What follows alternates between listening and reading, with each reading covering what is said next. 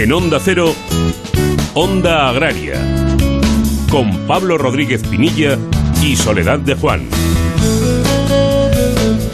Muy buenos días, feliz Navidad a todos y bienvenidos a Onda Agraria, donde hasta las 8 de la mañana hablaremos de campo. Sí, han escuchado bien, hasta las 8 de la mañana, porque ya estamos dentro de los especiales de Onda Agraria, los especiales navideños. Hablaremos de agricultura, de ganadería, de alimentación y de todo lo relacionado con el sector primario, con el sector agroalimentario.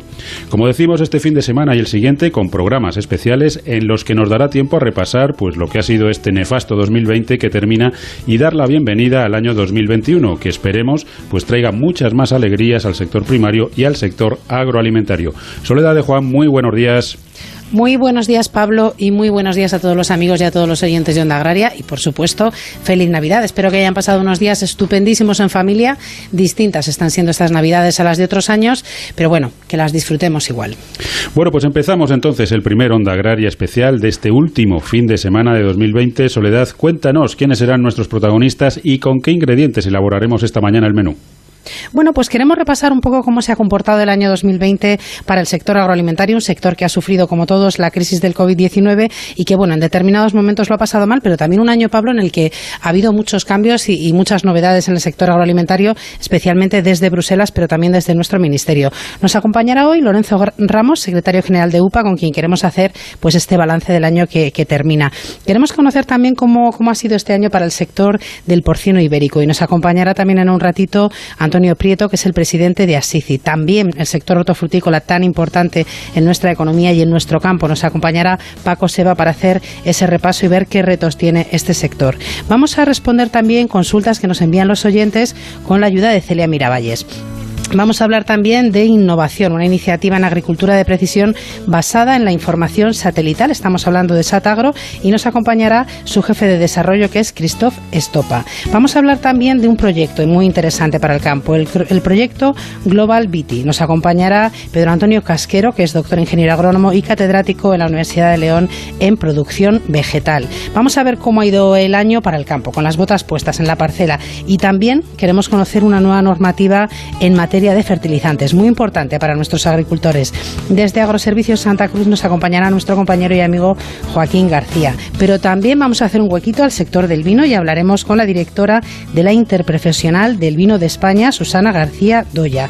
No termina aquí el programa porque también hoy tendremos marea. Vamos a ver el panorama que, al que se enfrenta nuestro sector pesquero frente al Brexit y nos acompañará Iván López Van que es presidente de Agarba, miembro del Comité Ejecutivo de Cepesca y también miembro de EUFA, la European Fisheries Alliance. Terminaremos también hablando del resumen de este 2020 con el presidente de Asaja, Pedro Barato. Recorreremos eh, los últimos precios, los últimos precios, no, los precios de los últimos días de 2020 eh, en los principales productos agrícolas y terminaremos, como hacemos cada programa, aunque este sea un programa especial y con una horita más de tiempo, mirando al cielo con la ayuda de Jorge bueno, pues recordamos muy rápidamente cómo contactar con nosotros a través del correo electrónico ondaagraria.onda0.es o enviando sus cartas, ya saben, a Onda Cero Radio, programa Onda, Onda Agraria, en la calle Fuerteventura número 12, en San Sebastián de los Reyes, en Madrid, con el código postal 28703. Y también, por supuesto, pueden seguirnos en las redes sociales, en Twitter, arroba Onda Agraria y en LinkedIn.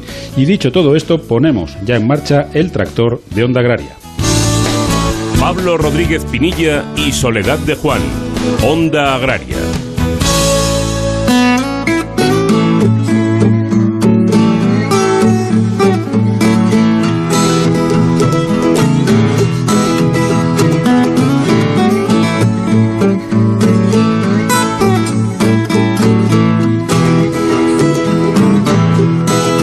Pues ya con el tractor arrancado, vamos a tratar ahora uno de los sectores que, bueno, pues mayor importancia tiene en estas fechas navideñas y que peor lo está pasando, que es el sector del porcino ibérico. Y para conocer cómo está la situación, pues tenemos con, con nosotros a don Antonio Prieto, que ya saben todos nuestros oyentes es el presidente de la Interprofesional de Asici. Don Antonio, feliz Navidad y bienvenido a Onda Agraria. Igualmente para vosotros, Soledad y Pablo. Buenos días. Bueno, don Antonio, ya eh, gracias a Dios está llegando a su fin este 2020, que la verdad es que, bueno, pues, pues si hace un año nos dicen que esto iba a ser así, lo mismo nos bajamos todos del tren, ¿no? Pero, pero bueno, hemos aguantado estoicamente y ahora toca pues hacer balance de lo que ha sido este 2020 para un sector, el del porcino, eh, pues muy importante para la economía y para la sociedad española. ¿Cómo ha ido la cosa, don Antonio? Bueno, eh, no sé cómo catalogarlo para que tuviéramos una definición casi que completa de todo el año. Ha habido muchas fluctuaciones en todo, en precio, en percepción, en situación en el campo y en la, en la industria. Empezamos el año ya con una bajada de, de precios, sobre todo en Montanera, ya se apreció una, una caída en los meses de enero y febrero y después cuando llegó el mes de marzo con la situación sanitaria, pues los precios se, se desplomaron totalmente bueno, y a raíz de ahí lo que hizo la interprofesional, lo que hizo el sector en su conjunto, pues adaptarse a una nueva situación. Con la lección aprendida desde 2008, yo creo que esa creo que puede ser el primer titular. No nada ha tenido que ver la situación del 2008 con la que hemos tenido en el 2020 y la reacción que ha tenido el sector, tanto el productor como el elaborador o transformador. Yo creo que esa es, la primera gran noticia positiva del año 2020 dentro de todas las negativas que hemos tenido. Se han adaptado, han reconvertido sus explotaciones o sus negocios y eso, bueno, pues en el mes de junio, julio hubo un incremento ya de los precios que habían caído en el primer trimestre ahí parecía que ya estábamos fuera de la crisis sanitaria y eso mejoró pues, la percepción de, las ventas, del consumo, volvimos a la restauración en parte, hubo un poquito de turismo, bueno, pues parecía que esto se había acabado. Lamentablemente llega septiembre y vuelven a caer tanto los precios en origen como los precios en, en venta, se vuelve a tener la situación un poco caótica y bueno, nos enfrentamos como se ha denominado pues en la segunda en la segunda ola. ¿Qué es lo que hacemos desde que entra en marzo hasta junio, julio? Bueno, pues estar en contacto con las administraciones para que se pudieran poner encima de la mesa, pues bueno, ayudas bien estructurales, sectoriales o económicas en todo caso, tanto la Unión Europea, que se hicieron peticiones concretas de almacenamiento de, de carne, de que hubiera ayuda directa, en el Ministerio junto con las comunidades autónomas. Y bueno, pues de ahí salieron una serie de, de ayudas, como conocen nuestros nuestros ganaderos, eh, tanto en algunas comunidades para los censos que tenían, como para quitar también carne del mercado, carne de, ibérico en el mercado, producto ibérico, eh, de cara a la exportación, que fueron ayudas que la implantó el Ministerio y que, bueno, pues no han dado el impacto que nos hubiese gustado y de alguna manera la situación en este momento pues eh, seguramente sería de otra manera. Cuando llega el mes de otoño, o sea, el mes de octubre, noviembre, empezamos una montanera con un montón de incertidumbre de cara a la montanera a efectos física y, como ecosistema y en el campo es maravillosa en la mayoría de los sitios, quizás con un poquito, con, menos producción de, de, bellota de lo normal, pero en todo caso, con las lluvias que había, una montanera excepcional. ¿Qué es lo que está causando esa gran incertidumbre? Pues los precios de las diferentes lonjas que se han empezado a poner, bueno, pues realmente de donde veníamos con unos precios eh, pues de acorde al producto que tenemos, en línea a esa a esas ventas y a esa demanda que había, bueno, pues están lamentablemente cayendo en picado. Ese es un poco el resumen que de, de lo que ha pasado el año. Amén bueno, pues de todas las campañas de promoción que hemos seguido haciendo con muchas dificultades en Francia, Alemania, Reino Unido junto con, con México y además con una doble campaña en, en España. Una, lo que es el, ha sido Han Passion Tour como tal, que es la campaña europea y mundial que tenemos, y otra mucho más particular, mucho más cercana, que ha sido el restaurante ibérico, una novedad de, un restaurante virtual acercándonos al consumidor, a la restauración y también un gran acuerdo con Fede Carne, la, Federación de, Charcuterías y Carnicerías de, España. En eso se puede condensar, eh, yo creo que el trabajo que hemos estado haciendo durante 2020. Don Antonio, ¿qué tal? Muy buenos días y feliz Navidad. Hola, buenos días. Igualmente. Eh, a nivel de comercialización, bueno, ha tenido que ser una adaptación muy rápida porque, claro, este 2020 eh, no ha sido ni una crisis económica al uso, ni una crisis de precios al uso. Eh, se cierra el canal Oreca, cambian los hábitos de consumo que hemos ido evaluando, eh, analizando a lo largo de los meses y también han ido cambiando, ¿no? Primero yo creo que se fue a por un consumo de, de bienes como de primera necesidad y luego nos hemos ido adaptando y hemos ido incorporando a la cesta de la compra otros productos, como a lo mejor puede ser eh, los ibéricos, ¿no? Pero todo esto hay que hacerlo sobre la marcha, con una incertidumbre total que teníamos todos a nivel general como sociedad. Pero claro, eh, eh, el productor, el industrial de un sector como este tiene como horas, ¿no? Para, para reaccionar. ¿Cómo han ido reaccionando a nivel, a nivel particular nuestros productores? Porque claro, tenían que cambiar la forma de vender, los precios no acompañaban y todo eso, pues, como, como bien os estaba diciendo don Antonio, en un en un escenario de incertidumbre total. No sabíamos ni cuánto duraba, ni cuándo terminaba, ni seguimos sabiéndolo todavía.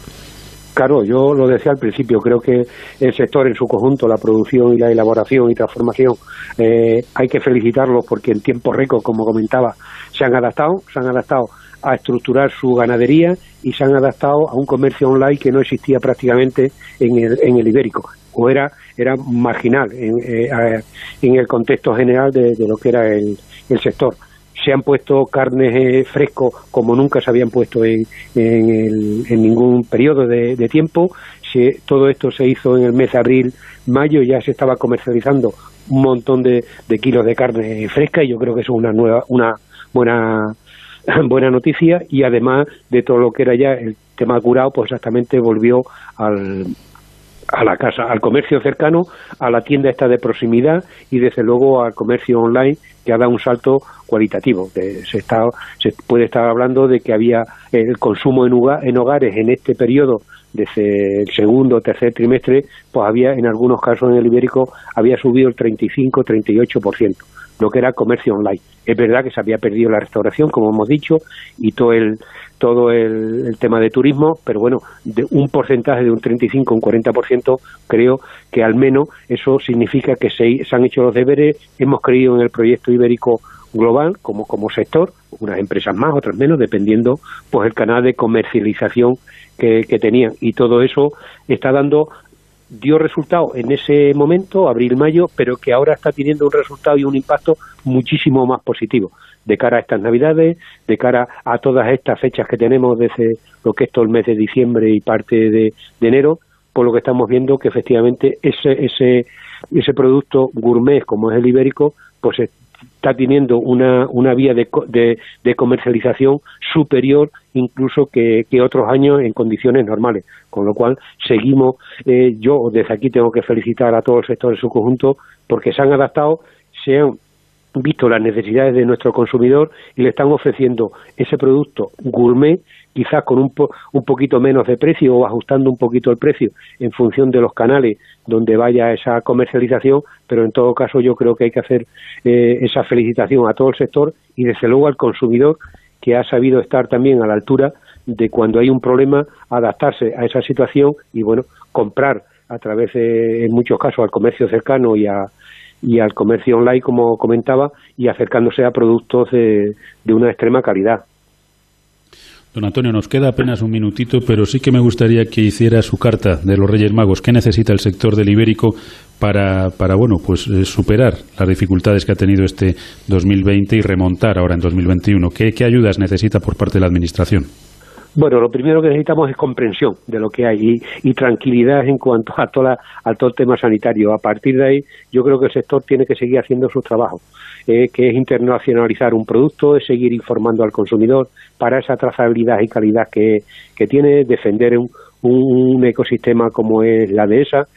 Ahí, si estamos ahí, la administración seguro que, le podremos dar eh, las ideas para que nos pueda ayudar. Si la crisis sigue, desde luego tiene que haber ayudas económicas contundentes. Si somos capaces de que el consumidor remonte el vuelo, la, la situación sanitaria remonte, el sector va a remontar. Esa es un poco la, la percepción que tenemos, siempre y cuando, bueno, pues todo sea en unos conductos normales. Bueno, pues esperemos que todas esas situaciones se den y que el sector del porcino ibérico tire para adelante como, como ha tirado para adelante en otras crisis que ya hemos superado. Don Antonio Prieto, presidente de ASICI, eh, que tenga feliz salida, feliz entrada de año para el sector en general y para usted en particular. Un saludo y hasta otro día. Gracias, gracias a vosotros. Onda Agraria.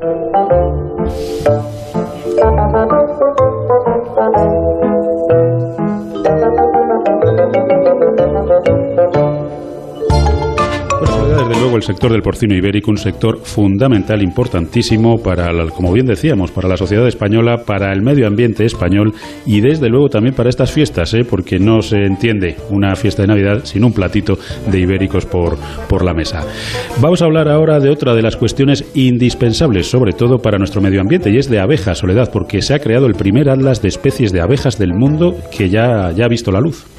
Sí, y además un tema importante. Mira, España ocupa el puesto undécimo en riqueza de especie de abejas por países, según este estudio internacional elaborado por un equipo internacional de científicos que acaba de publicar la revista Current Biology y en el que lo que hace precisamente es este mapa de la diversidad de las abejas. Varias de las especies están catalogadas como en peligro de extinción, pero hay que recordar, como bien nos decías, que su labor de polinización es fundamental para nuestra supervivencia. En total existen más de 20.000 especies diferentes y se están descubriendo además nuevas con frecuencia por todo el mundo, incluso en regiones muy bien estudiadas como es el norte de América o Europa. Pero hasta ahora no había datos precisos sobre cómo se distribuyen. Pues bien, eh, los hallazgos de este estudio respaldan este tema, que hay más especies de abejas en el hemisferio norte que en el hemisferio sur y asimismo son más frecuentes en ambientes áridos y templados que en los trópicos. Esto implica que hay muchas menos especies de abejas en los bosques y selvas que en los ambientes áridos del desierto, porque los árboles tienden a proporcionar menos fuentes de alimento para las abejas que las plantas y también las flores bajas. Los entornos áridos y templados tienden a apoyar a las comunidades de abejas. En primer lugar, porque pueden tener una floración masiva de flores, a veces alfombrando el suelo a través de vastas zonas del desierto, un recurso de corta duración pero muy rico para nuestras abejas. Se cree además que las abejas se han diversificado en tales hábitats secos y que las especies solitarias, la mayoría, han desarrollado adaptaciones como la capacidad de permanecer en hibernación durante años hasta que las precipitaciones las hagan emerger. Fíjate, Pablo, España tiene condiciones particularmente favorables para las abejas con 1.122 especies conocidas y tiene más de 100 especies endémicas que solo se encuentran aquí.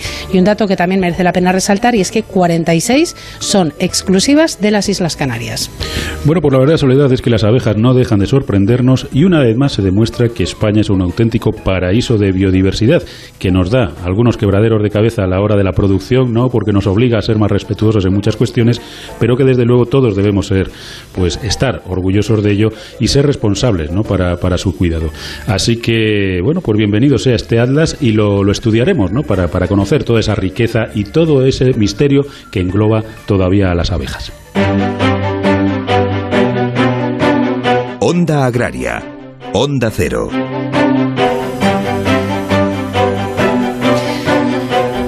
Y lo comentábamos, Pablo, al inicio del programa. Hoy vamos a hacer, entre otras cosas, por ser el día que es, pues un repaso de este año 2020, este año tan complicado y tan duro que estamos terminando. Y nos acompaña ahora Lorenzo Ramos, que es el secretario general de UPA. Lorenzo, ¿qué tal estás? Muy buenos días y feliz Navidad. Pues muy bien, buenos días, felices Pascua para todos. Muy buenos días. Lorenzo, eh, un año difícil de analizar, difícil de, resumir, pero para el sector agroalimentario, para el sector agrario, ¿cómo, ¿cómo ha sido? Bueno, pues el año ha sido complicado como para toda la sociedad española, ¿no? La verdad es que mm, también el año depende de con quién lo compares. Si lo comparas con el año 2019, pues seguramente las cifras sean mejores, porque el año 2019 fue un absoluto desastre pero ha sido un año, pues la verdad es que tenemos muchísimos problemas. Tú ya sabéis que estábamos a principio de año todos movilizándonos en las carreteras, en las calles de los pueblos de las ciudades. ¿Y por qué? Por una situación que era ya insoportable, que venimos arrastrando de hace muchos años, sobre todo como consecuencia de una caída de precios generalizada en todos los cultivos. Y bueno, luego pues vino la pandemia, nos pusimos a, a, trabajar para garantizar que en España no sucediera lo que ha sucedido en otros países, incluso de la Unión Europea, donde hubo problemas de desabastecimiento. Estuvimos ayudando y seguimos ayudando en los pueblos pues a desinfectar las calles, echando una mano con nuestras maquinarias y hemos pues intentado sacar las cosechas que como decía con carácter general creo que han sido en la mayor parte de los casos mejores que las del 2019 pero eh, vemos que ahora mismo estamos sufriendo una situación de crisis de precios en prácticamente todos los sectores. O sea, es decir, no ha habido ningún sector que con respecto al año 2019 haya mejorado mínimamente eh, la posición en la situación de precios, sino todo lo contrario, en algunos sectores, pues sea el vino, sea el propio aceite de oliva que se encuentra en plena campaña, pues la verdad es que los precios no solamente no repuntan, sino que siguen bajando, ¿no? Eh, Lorenzo, antes de entrar a, recorrer bueno, pues distintos sectores importantes que por circunstancias lo hayan pasado peor este año, eh, yo creo que eh, el, sector agrario, el sector primario además, pues ha demostrado mucho durante esta pandemia. ¿no? Para empezar, aparcó sus movilizaciones y se puso a trabajar. no ha faltado alimento en los lineales de, nuestro país y además bueno, pues han seguido trabajando durante todo este tiempo, han ayudado, como, como bien nos decías también, en esa importante labor de desinfección. hemos conseguido acercarnos y que se nos reconozca como sector eh, a la sociedad que muchas veces la tenemos tan alejada, porque, bueno, yo creo que sí que el sector ha demostrado ser estratégico, lo primero, pero sea además competitivo, sostenible y estar al pie del cañón.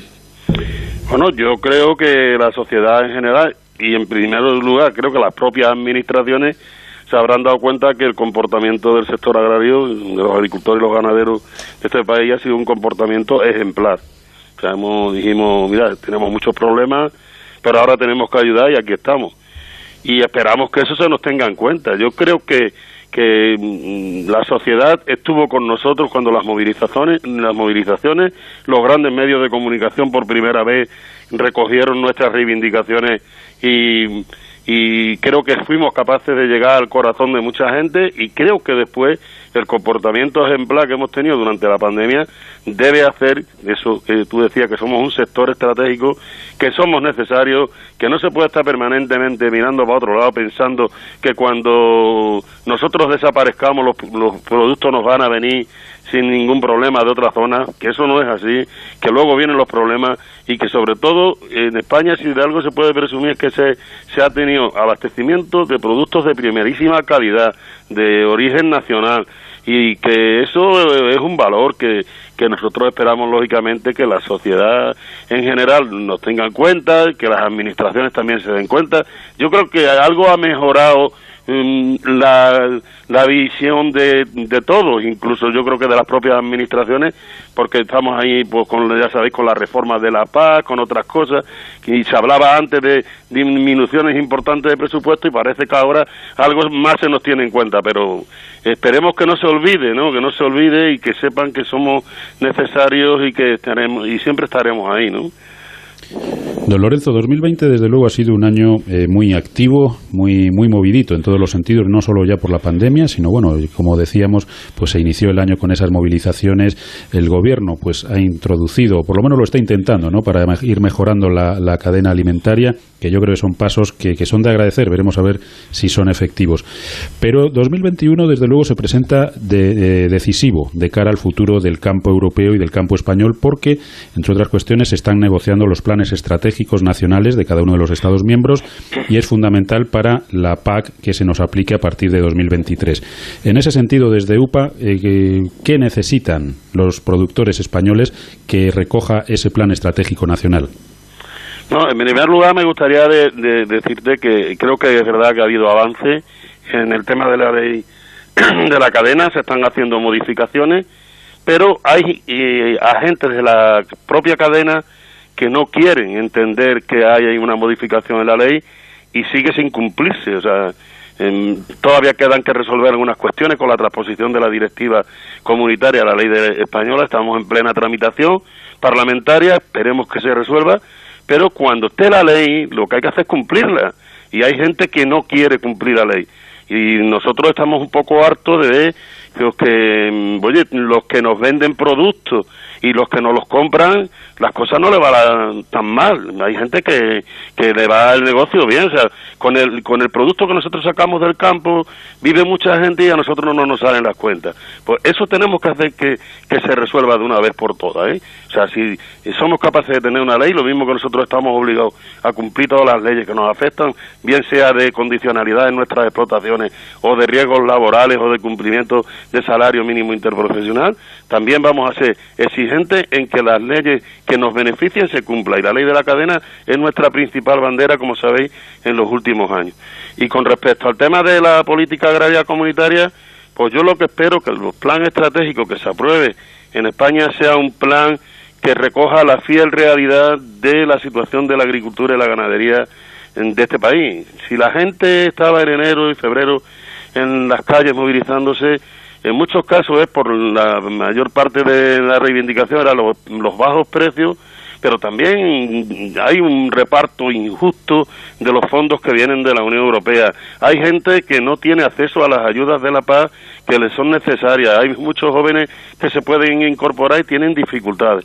Entonces, hay que actualizar la paz, hay que poner, la paz tiene que ser un fiel reflejo de la situación que tenemos en la agricultura y la ganadería en nuestro país en el 2022, en el 2023.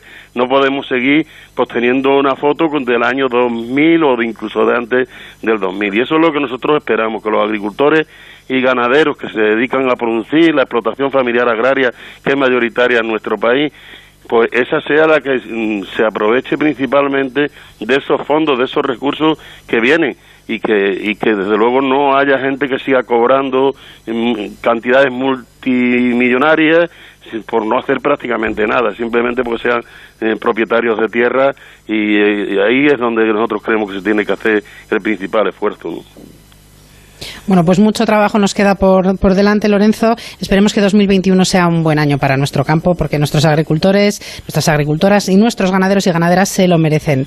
Eh, feliz año y hasta otra ocasión, Lorenzo. Pues muchas gracias. Esperemos que de verdad pase la pandemia, que tengamos todos buena salud y luego también, pues una vez que eso, que se nos siga reconociendo como con el trabajo que hemos hecho y que se resuelvan nuestros problemas. Un abrazo y feliz 2021 para todos. Un, saludo.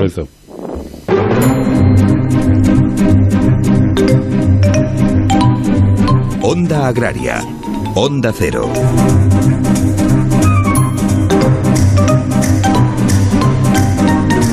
Bueno, pues ya saben que están escuchando Onda Agraria, que están en Onda Cero, que están escuchando pues un programa especial de los que vamos a hacer este fin de semana y el que viene, ¿no? Que les acompañaremos hasta las 8 de la mañana, ya saben, haciendo lo que más nos gusta, que es hablar de campo y un poquito de mar. Y ahora le toca el sector al importantísimo, al fundamental, al imprescindible sector hortofrutícola español, un sector que también lo ha pasado mal, pero que también ha sabido reaccionar y que seguro, seguro que somos capaces de salir de esta. Y para hacer un pequeño resumen de lo ocurrido en 2020 con este sector tan importante en lo económico y en lo social, tenemos con nosotros a Paco Seba, que ya saben que es periodista agroalimentario, especialista en este sector y en el sector también de cítricos. Paco, muy buenos días, feliz Navidad y como siempre, muchas gracias por atendernos.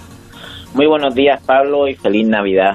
muchas, muchísimas gracias por contar conmigo en una ocasión y además en una época tan importante como es esta. Paco, hablamos de un año 2020 que desde luego ha sido, ha sido, bueno, lo voy a calificar de raro para todos, siendo muy, muy positivo en este, en este sentido. Pero para el sector hortofrutícola, ¿cómo, cómo se ha comportado 2020? Pues podemos decir que ha sido un año sin pena ni gloria, ¿no? Porque no ha sido un año en el cual se puedan lanzar las campanas al vuelo. Hemos tenido un comportamiento comercial con bastantes altibajos en la mayoría de productos y eh, yo destacaría especialmente, Pablo, la competencia que hemos tenido, una vez más vuelve a estar presente eh, esa competencia desleal de terceros países, con ese, eso, ese triunvirato de países que son eh, Marruecos, Argentina y Sudáfrica, que están perjudicando gravemente a nuestras exportaciones, pero tampoco vamos a olvidar la presencia de otros países como Israel, Jordania, Turquía, que están haciendo bastante daño ¿no? a, al, en el mercado europeo a la mayoría de productos hortofrutícolas españoles.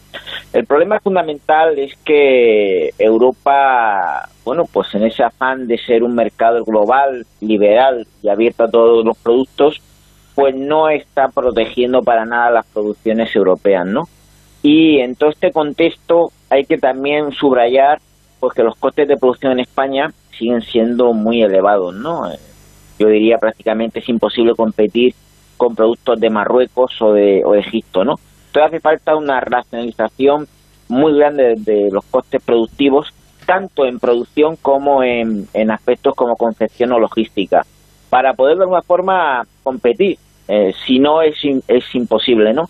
Y además yo también quisiera destacar que en este año 2020 nos hemos enfrentado a un problema importante, yo diría, pues yo diría trágico, ¿no? Que ha sido la pandemia del COVID-19 que a partir de marzo abril pues ha traído mayores costos a las empresas, ¿no? Todas han tenido que eh, intensificar las medidas de protección a sus trabajadores, tanto en campo como en, como, como en confección, eh, en la propia nave, en las propias naves, y ello ha traído consigo unos, unos costos importantes, ¿no? Por tanto, yo creo que si a esto además unimos ese Brexit que está haciendo tanto daño eh, y que lo vamos a empezar a notar a partir de, de enero, ¿no? Con unos aranceles del, del 4 y del 5% a muchos productos y bueno, pues ese mercado ruso que sigue cerrado un año más por, eh, por la, yo diría, la imposición de Putin, pues el, no podemos decir que 2020 haya sido un año bueno, desde luego, pero insisto, tiene más sombras que luces.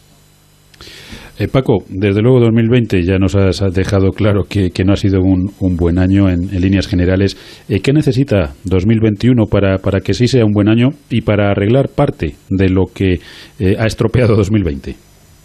Pues yo creo que necesita unos políticos europeos que piensen en sus, en sus agricultores y ganaderos, que piensen en la sociedad, que se preocupen de de que la agricultura eh, y la ganadería y en general el sector alimentario es fundamental y que de alguna forma, eh, bueno, pues como, como dejen de ser tan burócratas y de alguna forma piensen en los intereses, ¿no?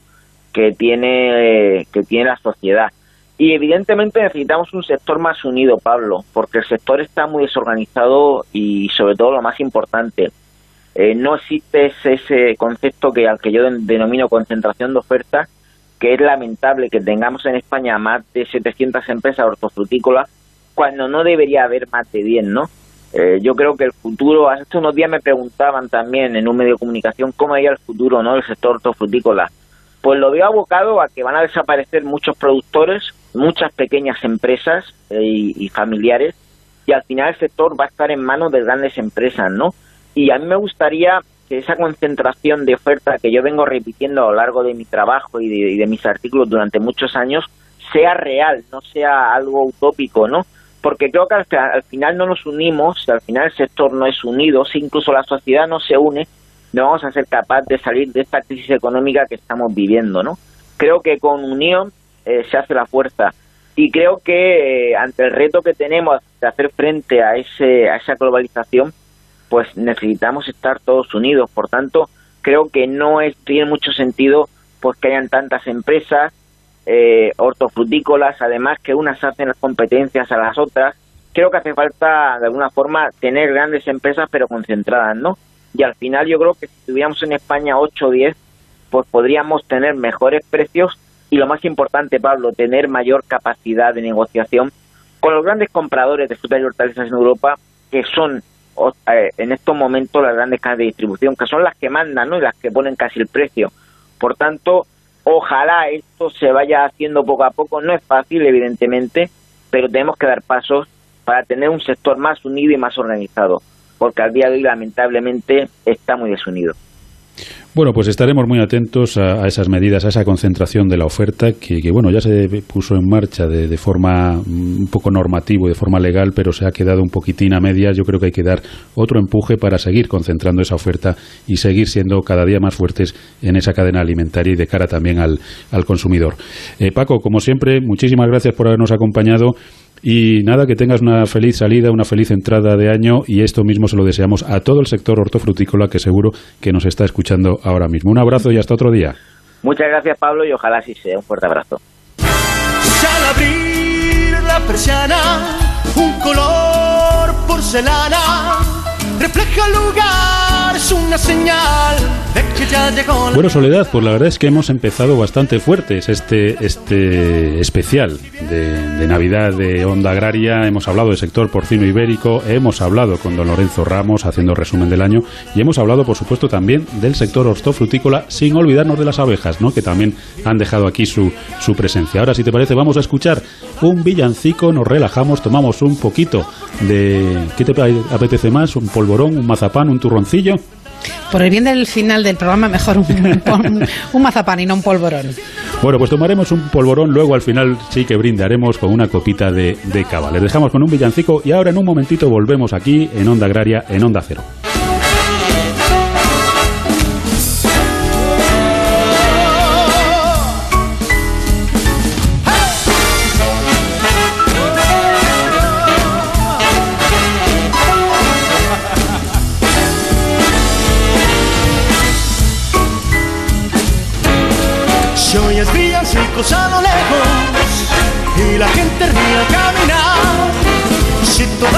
Cosas traen recuerdos, será porque llegó la Navidad.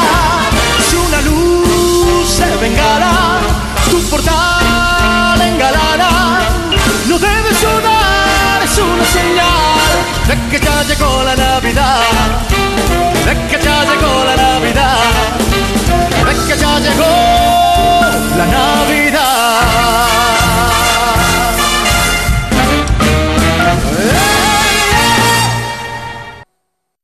Noticias fin de semana. Juan Diego Guerrero te cuenta la actualidad de una forma ecuánime, clara y directa. Y ahora les hablamos de una operación muy importante.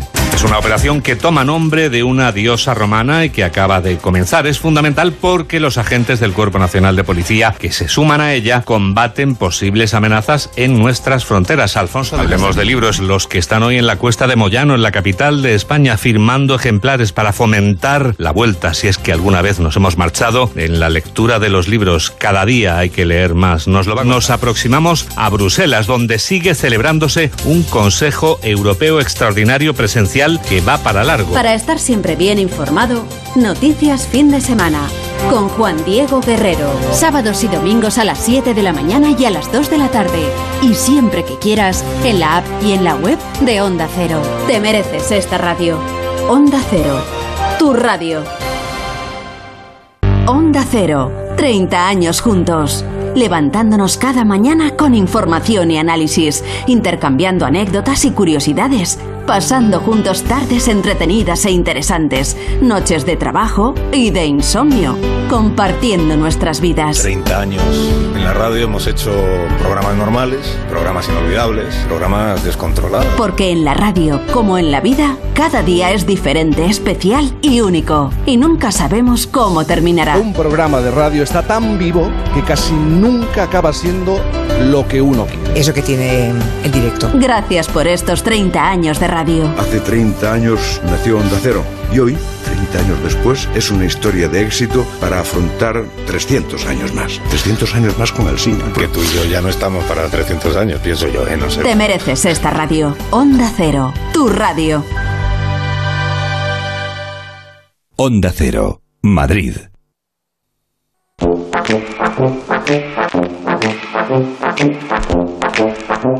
Pablo Rodríguez Pinilla y Soledad de Juan, Onda Agraria.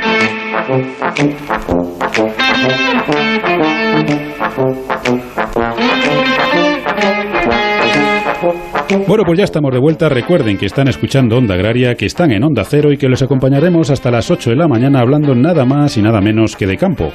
Y recuerden también que pueden hacer Onda Agraria con nosotros escribiéndonos a ondaagraria.onda0.es y también a través de las redes sociales en Twitter y en LinkedIn hay que buscar Onda Agraria. Si necesitan escuchar el programa en otro momento o quieren hacerlo de nuevo, lo único que tienen que hacer es entrar en www.onda0.es, buscar en programas, pinchar en Onda Agraria y allí pueden elegir el sábado o domingo que quieran escuchar.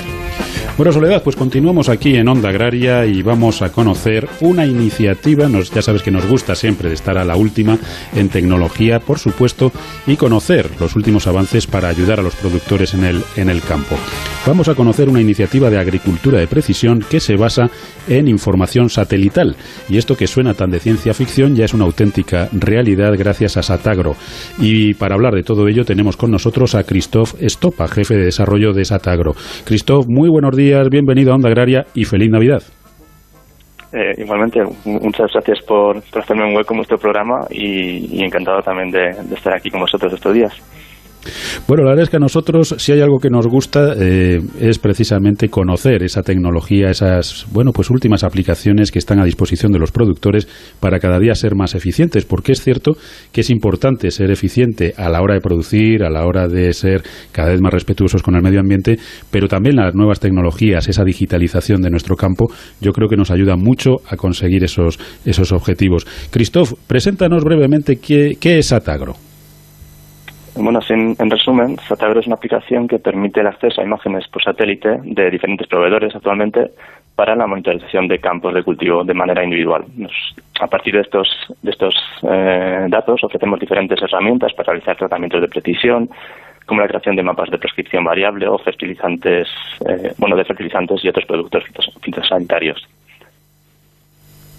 ¿En qué consiste, eh, Christophe, en qué consiste eh, la agricultura de precisión basada en, en, inteligencia artificial, que decíamos al principio del programa que sonaba un poquito como a ciencia ficción, pero que es una auténtica realidad? ¿En qué consiste todo esto? Bueno, eh, nosotros al trabajar con series de imágenes por satélite de diferentes sensores, eh, por ejemplo, nosotros hemos empezado pues eh, trabajando con información que era de satélites Landsat de la NASA de 30 metros por píxel y hemos ido mejorando esos datos a lo largo del tiempo y actualmente ofrecemos imágenes que son que tienen resolución de 3 metros por píxel de, de, de un proveedor que se llama Planet, ¿no? que es una empresa de Estados Unidos que ofrece esta serie de servicios. El caso es que tenemos contamos con grandes cantidades de datos, ¿no? En nuestro caso, y también al trabajar y centrarnos en, en, cada campo de manera individual, necesitamos procesar estos datos utilizando, pues en nuestro caso nos centramos en, en algoritmos de aprendizaje automático o machine learning en inglés, eh, para sacar pues la información valiosa de estas de estas series de datos o calcular determinados parámetros para, por ejemplo, mejorar nuestros mapas de prescripción. Eso sí, nosotros, por ejemplo, a diferencia de, de otras empresas, no, no dejamos eh, todas las decisiones de, de, la mano de digamos, la inteligencia artificial o, un algoritmo, sino que seguimos confiando un poco en, los agricultores, bueno, de hecho bastante, que son los que conocen los, los campos y al final la decisión de cómo utilizan estos datos y qué, por ejemplo, qué dosis aplican, se la dejamos siempre, siempre a ellos, en nuestro caso. Christoph, ¿qué tal? Muy buenos días eh, y feliz Navidad. Espero que estemos pronunciando bien tu nombre, eh, he de decir, ¿eh? porque Pablo y yo nos hemos venido arriba y lo mismo lo estamos diciendo fatal, espero que no. Eh, aplicaciones y profesionales a los que va dirigida eh, vuestra tecnología. Eh, sí, lo estáis, estáis pronunciando bien el nombre. Uf, menos mal. Me... es una tranquilidad, sí. siempre siempre me encuentro con el mismo problema, pero bueno, eh, la verdad es que no eh, lo estáis haciendo bien. Eh, y también también aprovecho para, para felicitarte a ti la Navidad, Soledad. Eh, y el año nuevo ya, que está aquí al sí, caer. estamos ahí, al caer. sí.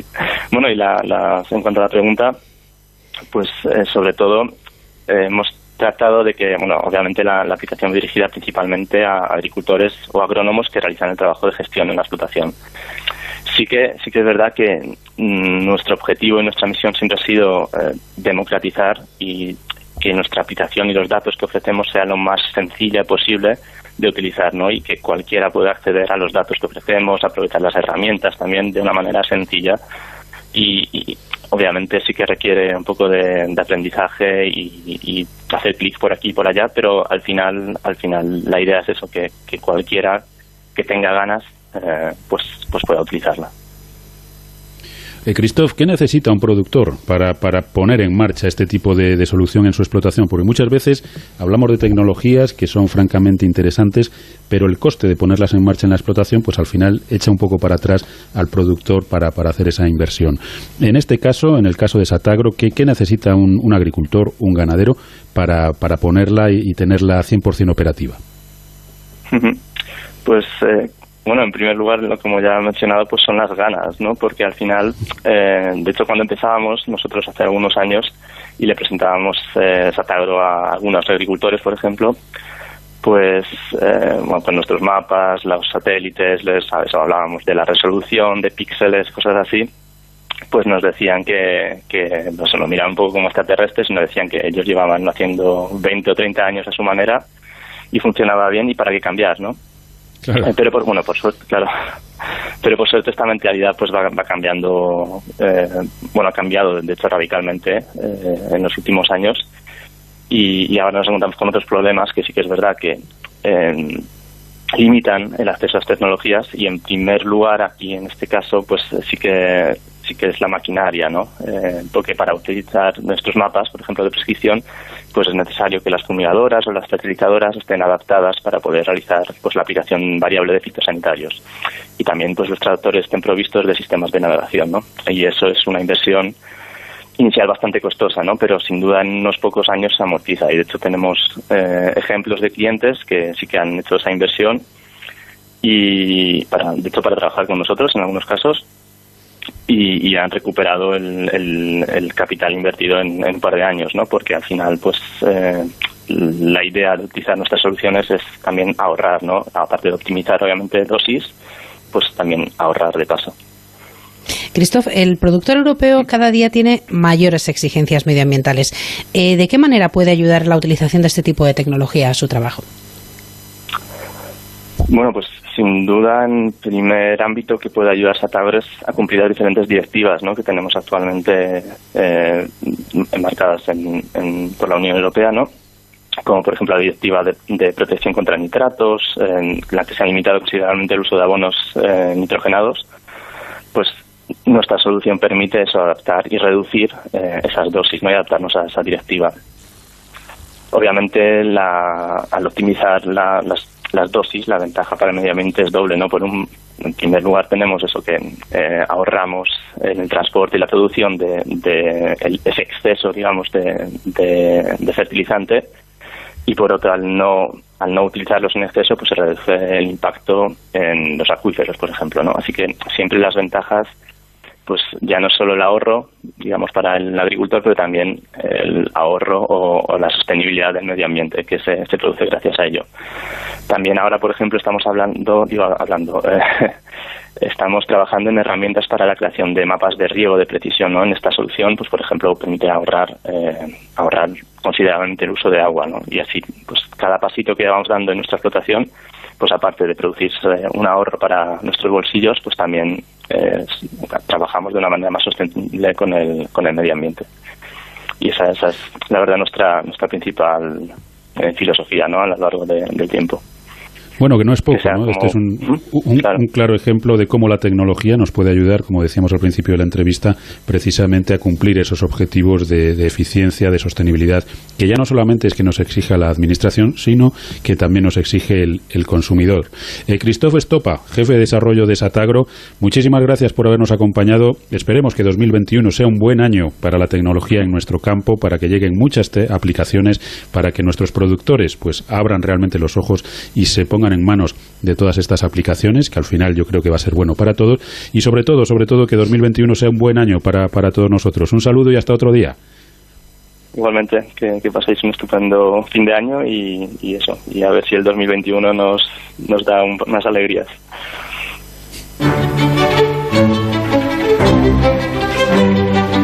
Onda Agraria, Onda Cero.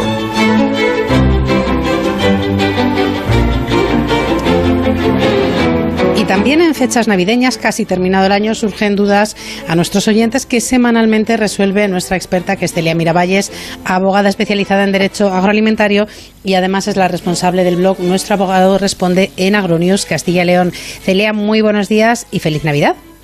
Buenos días, Soledad. Muchas gracias igualmente. Buenos días, Celia, y feliz Navidad también. Igualmente, feliz Navidad, Pablo.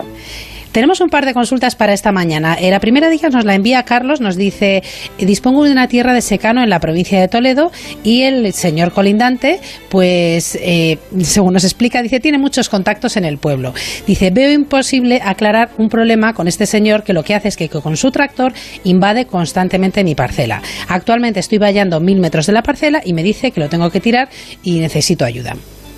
Bueno, pues yo creo que lo más adecuado es que contrate un perito, un agrícola o un ingeniero agrónomo, pues para que mida las parcelas y vea por dónde debe ir ese lindero y poner ese vallado.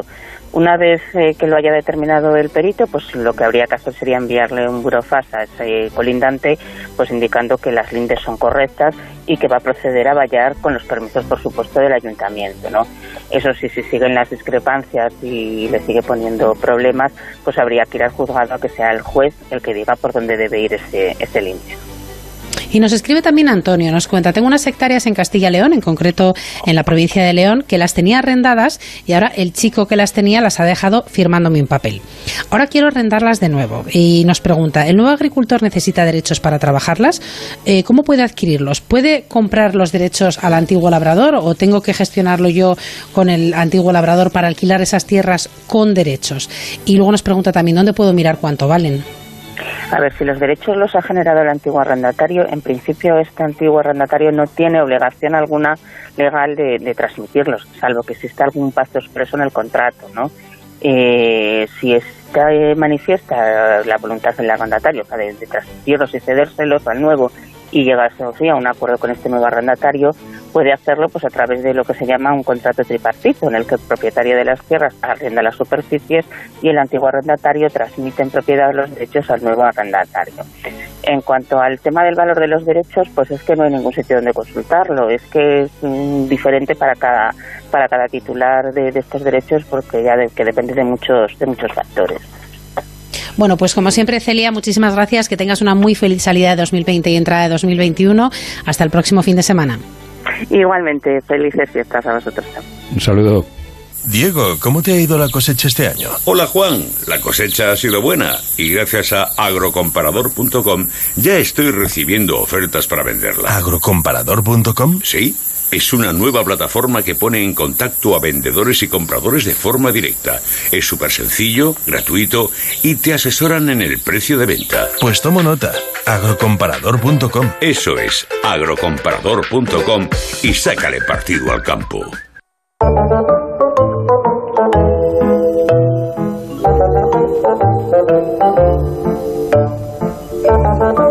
Bueno, Soledad, hablábamos hace unos minutos con Christoph Stopa precisamente de tecnología en el, en el campo. Y una muestra de ello es esta, esta curiosidad que, que te traigo ahora mismo. Maíz, granadas, limón y almendras para fabricar materiales de construcción y automoción. Pues sí, con desperdicios alimentarios, polímeros e impresión 3D, investigadores del proyecto europeo Bárbara han fabricado embellecedores de puertas y frentes de salpicadero para vehículos, así como también uniones para vigas. Y entre sus ingredientes figuran polisacáridos del maíz, aditivos de granada y fragancias de limón con cáscara de almendra. Y es que fíjate, con la ayuda de una tecnología denominada deposición de filamento fundido, FFF, por sus eh, siglas en inglés, y que además es la más extendida para la impresión 3D o fabricación aditiva, se han obtenido piezas innovadoras con aplicación industrial. Se han desarrollado, como te decía, embellecedores de puertas de automóviles, frentes de salpicaderos, moldes y utillajes para fabricar nudos para celosías de vigas y estructuras, como las que se utilizan en construcción. Y estas piezas se procesaron a partir de ocho nuevos materiales con los que se fabricaron varias bobinas de filamento adecuadas para luego la impresión en 3D. Los materiales contienen como polímeros principales de poliéster y poliamida mezclados con polisacáridos obtenidos del maíz, así como aditivos procedentes de la granada, pigmento y, fragancia del limón y cáscara de almendra, que confieren a los materiales diferentes colores, fragancias y texturas con propiedades antimicrobianas y antioxidantes. Y aunque de momento son prototipos, la idea de sus creadores es obtener piezas finales de gran calidad que comienzan a ser una realidad en el vehículo eléctrico, así como los moldes y que cada vez se utilizan más dentro de la fabricación híbrida en el marco del sector europeo de la bioeconomía y de la economía circular. Y resaltar también que han participado dos socios de España, de Italia, de Suecia y de Bélgica en este interesante proyecto Bárbara. Bueno, pues como bien dices, un interesantísimo proyecto que, que viene a, poner su granito de arena también a esa, a esa guerra que tenemos contra el desperdicio alimentario, ¿no? Y que, bueno, pues entre otras cuestiones también da salida a productos interesantes como son estos que ya decíamos, el maíz, las granadas, el limón y las almendras, pues para darles otra utilidad lejos del sector agroalimentario. Tecnología, insistimos, al servicio de los productores, al servicio de la sociedad y que bueno, pues que nos permite seguir avanzando en, en lo que es cada vez una producción más limpia, más sostenible y más responsable. Onda Agraria.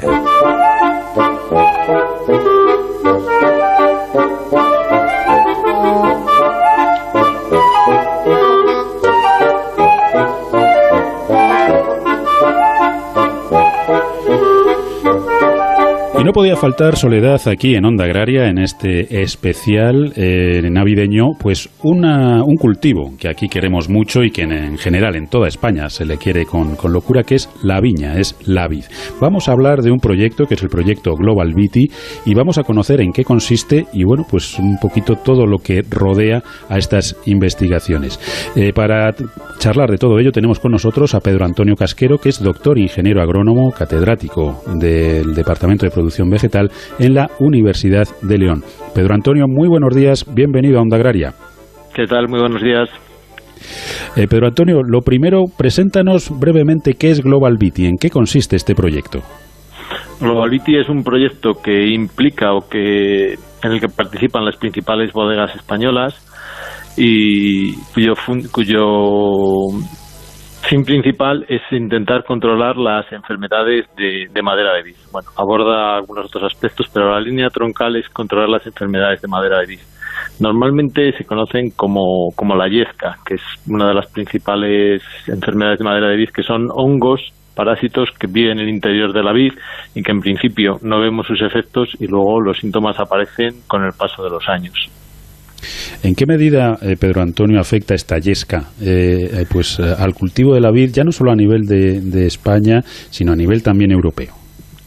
Bueno, afecta a nivel de España, a nivel europeo e incluso a nivel mundial. es una, digamos que es la filoxera del siglo XXI. afecta a todas las plantaciones en todo el mundo y es un problema creciente porque la mayor parte de la planta que se distribuyó por todo el mundo procedía principalmente de, viveros europeos, cuando hubo la gran expansión en los años 90 y yo creo que gran parte de las de las enfermedades se diseminaron así a lo largo de, de todo el mundo. De hecho, este verano habíamos estado en un, el verano pasado habíamos estado en un congreso en Canadá, donde hay un chico español que coordinaba el, congreso y que trabaja allí ya desde hace muchos años, que tiene colaboraciones con nosotros, y estuvimos viendo, viendo vides y cortándolas y viendo que los efectos de, de las enfermedades de la madera en, en vides canadienses con de plantación relativamente reciente, hace 20 años. Pedro Antonio, ¿qué tal? Muy buenos días. Eh, ¿Qué estrategias existen actualmente para el control de la yesca? Eh, en realidad lo que se utilizan son fungicidas. Cada vez se utilizan, cada vez hay menos fungicidas disponibles porque la Unión Europea los ha ido retirando por sus efectos sobre la fauna y sobre la, la propia salud humana y sobre el medio ambiente. Y además son fungicidas con muy limitado o prácticamente nulo, nulo efecto sobre los, los hongos de la madera. Los hongos de la madera pues afectan a los haces vasculares en el interior de la planta y en realidad estos, estos fungicidas tienen, tienen muy poco efecto. ¿Y qué aborda el proyecto de investigación y desarrollo que, que están llevando a cabo? Eh, el proyecto lo que lo que hacemos es buscar en, en, la propia naturaleza, en vides que han sido cultivadas de un modo sostenible, pues de un modo ecológico, prácticamente ecológico, buscar qué microorganismos son los que están conviviendo con los hongos patógenos, pues con estos hongos de, la yesca, estos hongos que afectan a la madera de la vid, cuando no se han utilizado fungicidas, pues la naturaleza hace que, aparezcan ahí otra serie de hongos que sean, son los que establecen una batalla con, los hongos patógenos y son capaces de intentar controlar, de, de, convivir unos hongos y otros y controlar esa enfermedad. Nosotros esto lo empezamos a ver hace años en, cepas que estaban semi-abandonadas o cepas que tenían un, control con muy poca utilización de productos químicos de síntesis y empezamos a, ver que había ahí unos hongos que eran unos hongos del género tricoderma, trichoderma, que, eran capaces de por sí mismos eh, controlar esa enfermedad. Entonces, lo que hemos ido ha sido seleccionando esos hongos que están adaptados ya al ambiente y viendo cómo son capaces de, establecerse en la planta y ser capaces de, controlar a los, a los hongos patógenos. Eh, Pedro Antonio, nos comentabas al principio que, bueno, de Global Viti pues, eh, forma parte una serie de bodegas que están interviniendo y que están colaborando en todas estas cuestiones. ¿Qué bodegas son las que están implicadas? Eh, nosotros trabajamos directamente con, con la bodega Finca y Pagos de, Pago de Carrovejas, que es con la que llevamos reali- realizando ensayos de- desde hace ya muchos años y con los que colaboramos directamente, porque son los que están más cercanos a nosotros aquí en, en Castilla y León. Y bueno, pero también trabajan otras otras bodegas como el Grupo Torres, Ramón Bilbao, Martín Kodax. O sea, los principales, el principal grupo, grupos vitivinícolas de- del país están, están implicados en esta lucha, porque ya, como cuento, eh, es un problema a nivel mundial, es, un- es el principal problema, digamos, que, que tiene el cultivo de la, de la vid en, en España y en el mundo. Em, Pedro Antonio, lo que está claro es que bueno, es una serie de investigaciones que al final terminará derivando en unas conclusiones que terminarán traduciéndose en una serie de patentes que se desarrollarán a partir de, los trabajos iniciados. Eh, ¿Qué patentes tenéis previsto que se puedan desarrollar y qué repercusión van a tener para el sector vitivinícola? Que ya avanzo yo que van a ser mucho, porque la yesca es uno de los principales dolores de cabeza tanto de los técnicos de campo, ingenieros agrónomos, como de las bodegas, como de los propios encargados. Es decir, la yesca hay que, hay que controlarla como sea.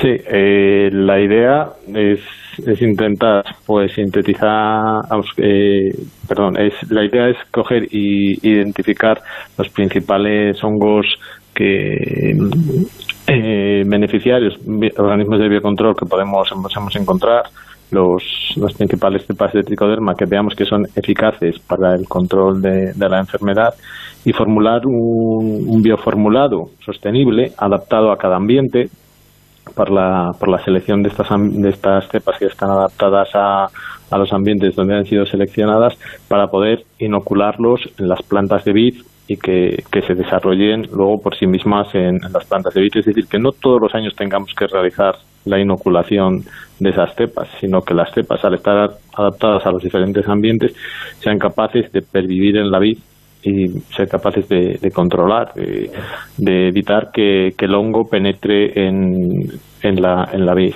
Lo que hemos visto eh, con el microscopio confocal y con el microscopio electrónico es que el hongo bueno, este tricoderma, lo que hace es que ocupa los haces vasculares y se pega a los hongos patógenos impidiendo, impidiendo su, su crecimiento y en la actualidad ya estamos haciendo ensayos de campo en, en la finca de Pago de Carrovejas y estamos viendo que, que el hongo se, se mantiene bien de, en años sucesivos en la planta. Eh, Pedro Antonio, ¿cuáles son las futuras líneas de trabajo?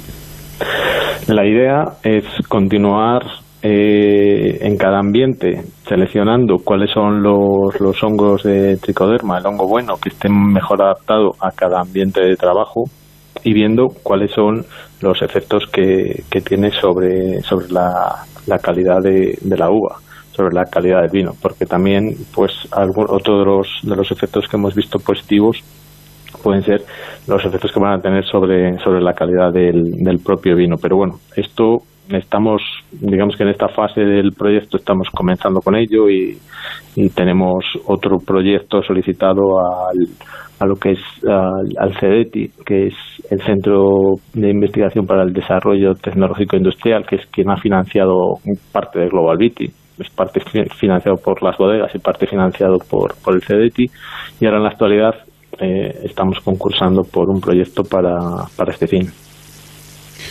Bueno, pues esperemos, esperemos, eh, Pedro Antonio, que, que, 2021 sea un buen año para todo este tipo de trabajos, porque al final el desarrollo de estas investigaciones, este trabajo en las universidades, en las empresas, en, en, bueno, pues en todos los centros de investigación agrario son fundamentales para el sector, para el agricultor de, de a pie, que, que, bueno, pues al que le llega todo este, este conocimiento. Insisto, esperemos que 2021 sea interesante en estas cuestiones y se saquen muchas conclusiones, pues que al final se puedan poner en práctica en el, en el campo.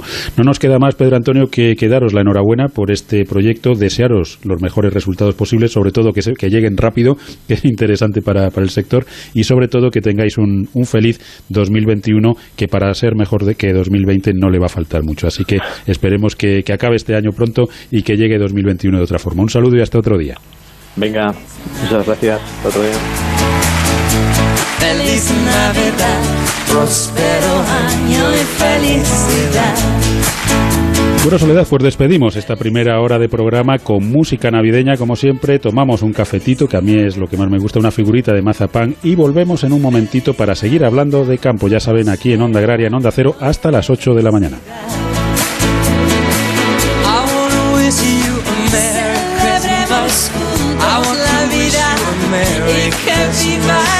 I want to wish you from the bottom of my heart. Feliz Navidad. Feliz Navidad. Onda Agraria.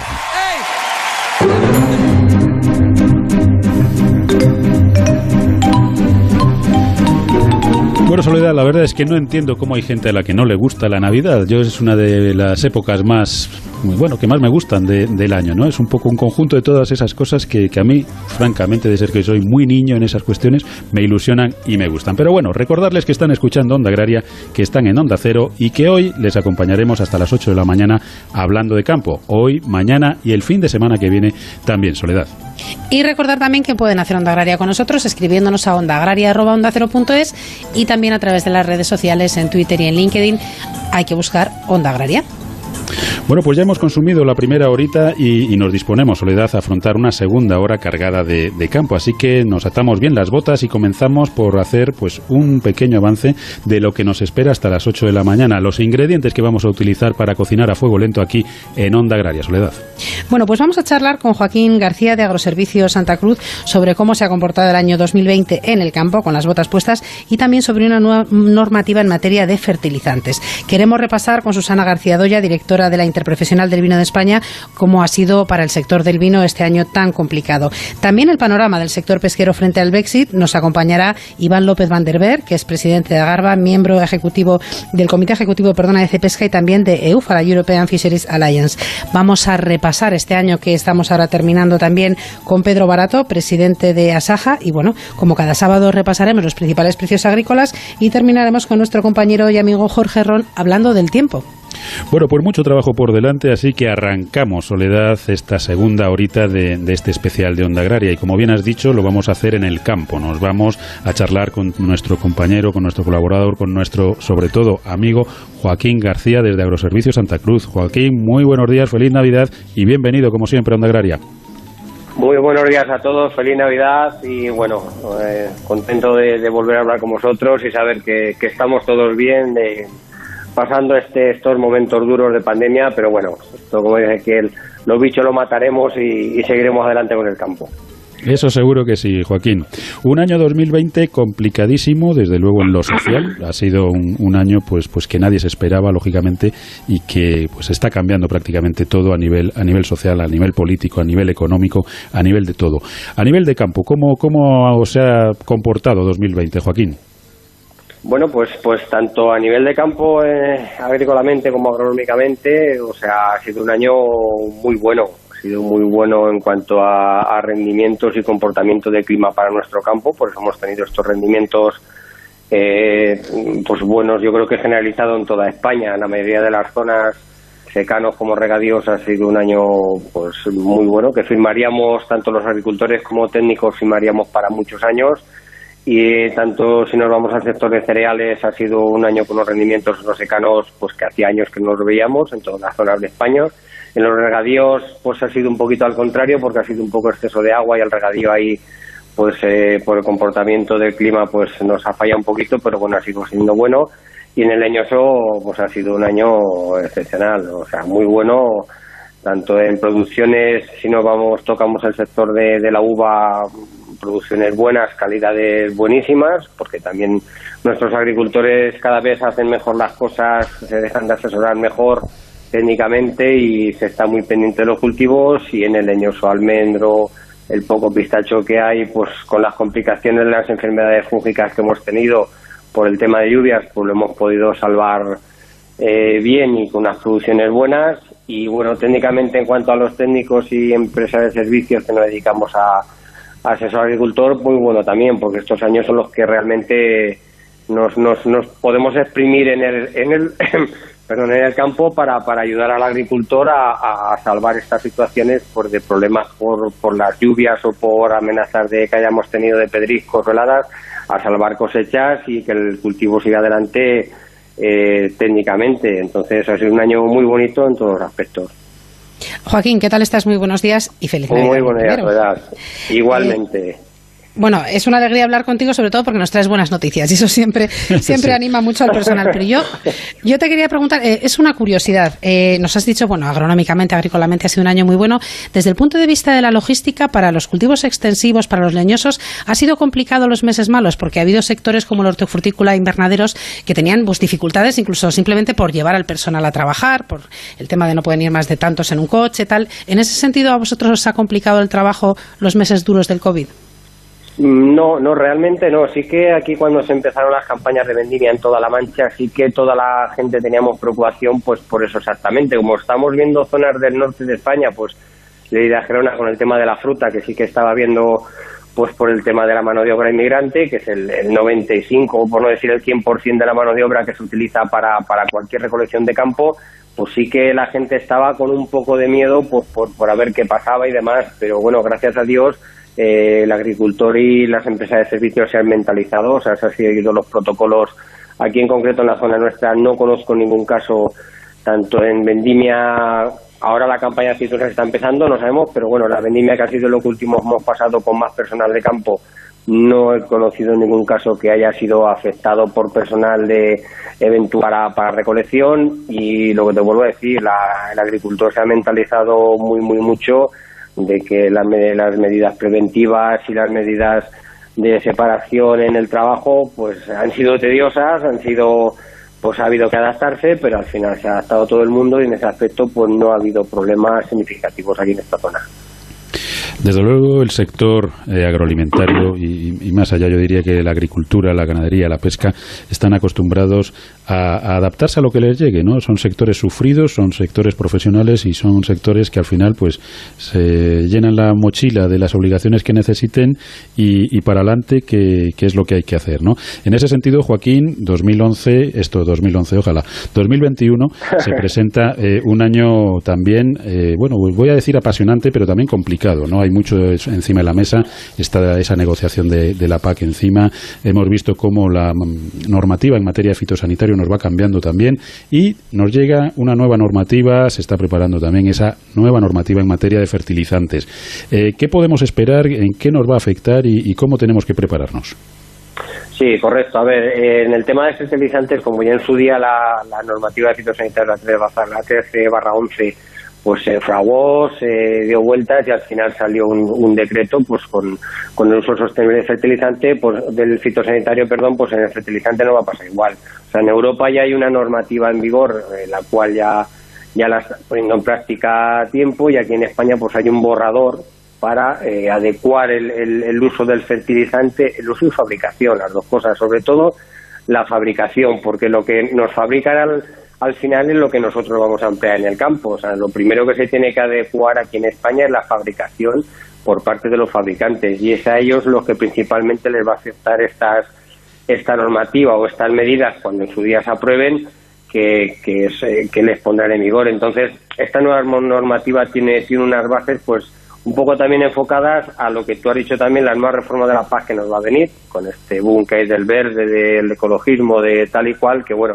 nos rechina un poco porque sabemos que, que si queremos producir, pues eh, hay que abonar, hay que tratar con fitosanitarios y hay que sembrar para producir y plantar para producir. Entonces, dentro de eso lo que hay que adecuar es tanto el fitosanitario, que ya se hizo en su día con la nueva ley, como la fertilización, que es lo que se quiere adecuar poco a poco a poco hasta que se frague. Entonces, un poco las bases que van a que van a predominar en esta en esta normativa, en este decreto, como le quieran llamar, pues esta vez va a estar enfocado sobre todo al tema de los nitrogenados. Eh, los nitrogenados va a haber que ir acostumbrándonos a oír la palabra eh, nitrificación, o sea, los inhibidores de la nitrificación, de la ureasa, porque de aquí para adelante ya todos nuestros proveedores, fabricantes, les va a tener que empezar a sonar a los agricultores. O sea, todo este tipo de productos lo que va a evitar son eh, las lisiviaciones de los nitrógenos, o sea, van a propiciar la liberación lenta de los nitrógenos, un uso más racional de nitrógeno, ya que,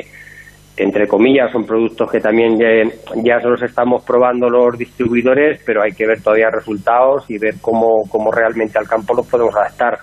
Vamos a poder emplear menos nitrogenado, que lo que nos van a exigir desde Europa también, sobre todo para zonas vulnerables de, de de nitritos Y otro punto importante, que es el que más va a afectar a los, a los fabricantes, es el tema de las unidades fertilizantes asimilables al agua. A día de hoy sabemos que cualquier fertilizante, excepto los líquidos, que son fertilizantes 100% solubles y asimilables, eh, pues cualquier fertilizante sólido no tenemos 100% de unidades fertilizantes asimilables al agua. A citratos sí, o sea, te vas a un laboratorio y por supuesto que el 100% de unidades fertilizantes son solubles, pero no son solubles al suelo, entonces estamos mineralizando el suelo, no estamos utilizando eh, el 100% de unidades que la planta nos va a requerir ese año o esa campaña o esa producción.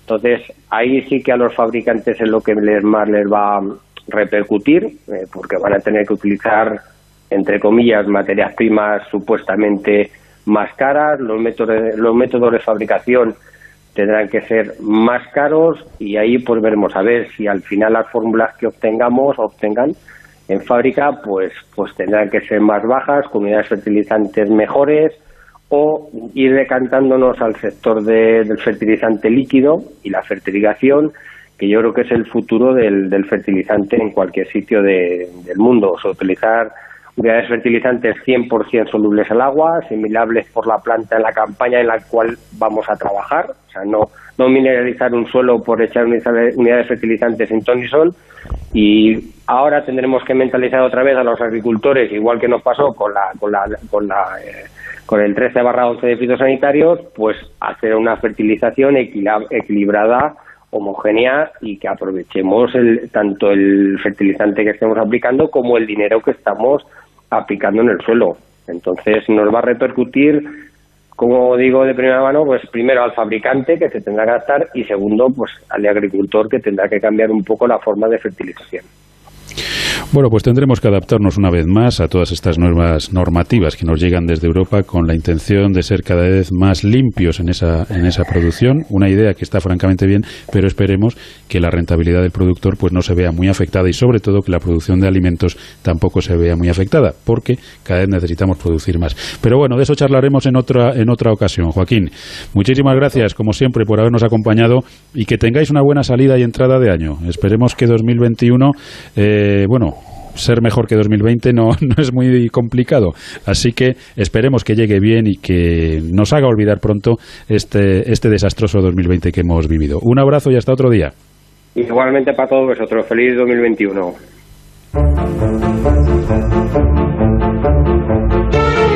Pablo Rodríguez Pinilla y Soledad de Juan. Onda Agraria.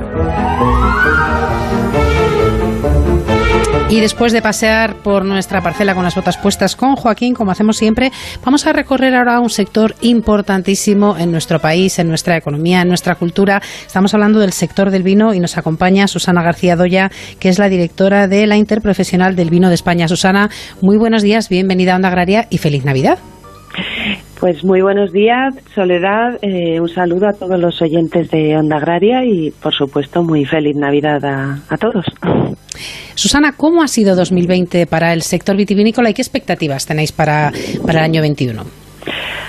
Pues eh, Vamos a ver, eh, a mí cuando me preguntan por una palabra que describa el 2020, la verdad que no sé cuál emplear. ¿eh? Si hablar de shock, de hablar de película de zombies, porque yo creo que todavía no nos creemos dónde estamos, ¿no? Pues ha sido un año, yo creo que muy complicado, nadie podía esperar. Ha sido un shock para mercados, para consumidores. Eh, hemos tenido mercados parados o muy, muy ralentizados, mercados internacionales, me refiero, de los que dependemos en gran medida, canales cerrados como la hostelería. Quedarnos sin turismo ha sido también un, palo enorme. No olvidemos que los turistas en España, tenemos estimado, consumen el 8% del vino que se consume en España. Y bueno, pues ha sido un año muy complicado. Eh, quizás eh, gracias a la diversificación de nuestras bodegas eh, que llevaban años trabajándolo, eh, pues el impacto quizás ha sido menor. Las empresas menos diversificadas han tenido mayor impacto. Esto ha sido un punto positivo. También tuvimos una serie de medidas que se pusieron en marcha desde la Unión Europea y en las que estuvo bueno, pues muy ágil también el gobierno de España, medidas que, permitieron retiradas temporales y definitivas de, de, producto, también una cosecha en verde, que han contribuido a un, a un menor impacto. Somos un sector que estábamos acostumbrados, digamos, a ciertos vaivenes y es uno de los retos que tenemos, el conseguir, bueno, pues una estabilidad, pero desde luego un vaivén así no nos lo, no nos lo esperábamos, ¿no? Eh, bueno, podemos decir que ha tenido cosas buenas también el año en cuanto a consumo nacional. Eh, quizás, bueno, pues nuestros consumidores eh, han aumentado un poco el consumo en el hogar, ¿no? Esa falta de, poder salir, bueno, pues ha llevado a, a, bueno, a querer disfrutar al final de muchos días muy complicados de una buena copa de vino en, con la cena y bueno que esperan, esperemos que se quede esta, estas buenas costumbres eh, la digitalización no que creo que nos hemos digitalizado por la vía rápida eh, con ese aumento de las compras online que también esperamos que sea una, una buena tendencia. En fin ha sido un año muy muy muy complicado en el que podemos decir que hay mm, bueno pues unas ciertas luces que esperemos que hayan venido para para quedarse. Sí, la verdad es que ha sido un año eh, complicado, ha sido duro además, eh, y también diferente, ¿no? Yo creo que, el sector ha reaccionado rápido, pero ante cosas que no eran las que solían ser sus problemas, ¿no? Crisis de precios o crisis con mercados concretos. La verdad es que esto nos ha pillado a todos un poquito fuera de juego, pero bueno, es importante resaltar que un sector al final potente y profesionalizado, pues ha respondido bien. Nos decías que el consumo nacional eh, ha cambiado, indudablemente.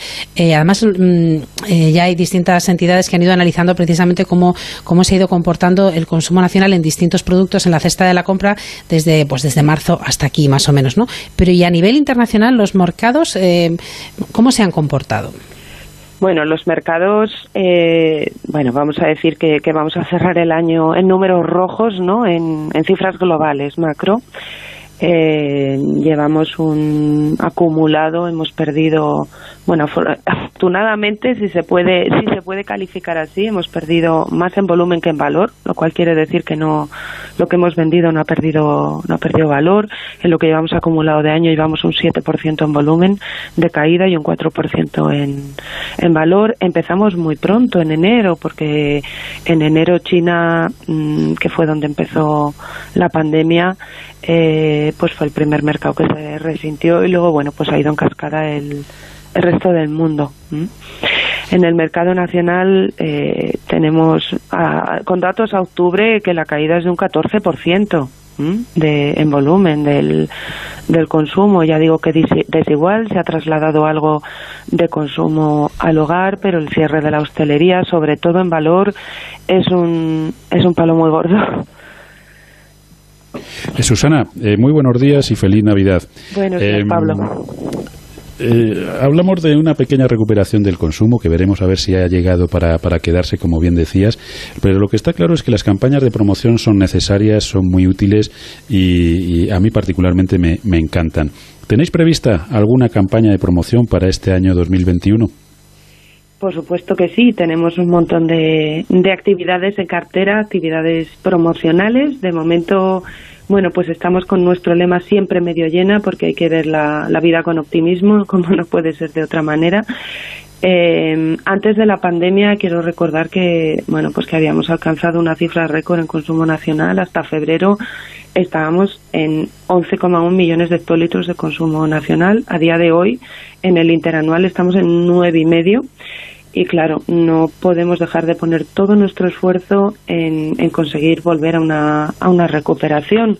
Tenemos que recuperar la confianza de los consumidores, tenemos que recuperar canales, tenemos que recuperar el turismo. Insisto en la confianza del consumidor, porque creo que el consumo de, de vino está muy ligado o va a estar muy ligado a una incierta recuperación económica.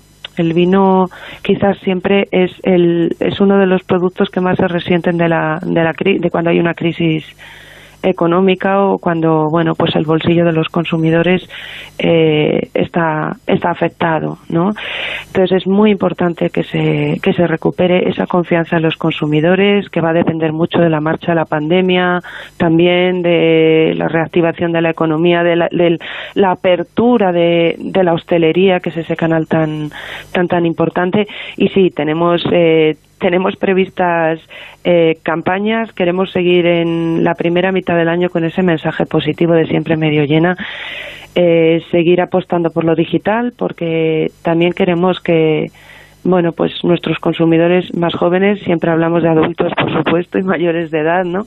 Eh, nos conozcan y, y, bueno, pues de alguna manera se incorporen al, al, al consumo. Estamos con productos digitales muy divertidos, rompedores. Tenemos eh, una web serie que está en nuestro canal de YouTube que se llama Chateemos, que si alguno tiene un mal rato, de verdad que se la ponga porque se va a reír un montón. Y seguiremos con activaciones en, en Oreca, que, que creo que es muy importante apoyar este, a este canal. Pero sí, tenemos muchísimas cosas en cartera. Bueno, pues eso es lo importante y que empecemos 2021 con mucho optimismo, que lo necesitamos y además el sector agroalimentario ha estado ahí al pie del cañón y ha respondido ante, ante la sociedad española. Susana, muchísimas gracias por haber estado con nosotros esta, esta mañana. Que tengas una feliz salida y entrada de año. Te deseamos un 2021 estupendo para ti y para tu familia pues brindemos que con todos nuestros oyentes y con vosotros por un mejor 2021, un muy mucho mejor 2021. Que así será, seguro. Un saludo. Campana sobre campana y sobre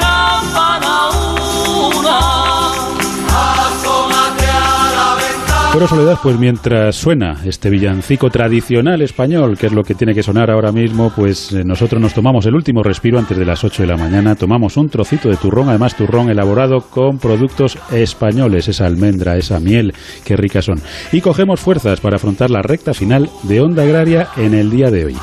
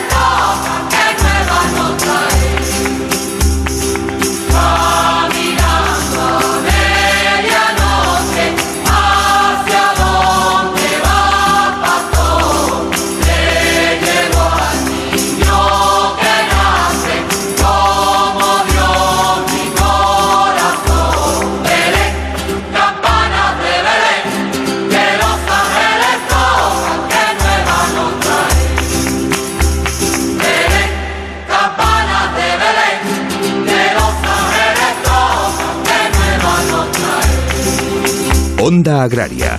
Onda Cero.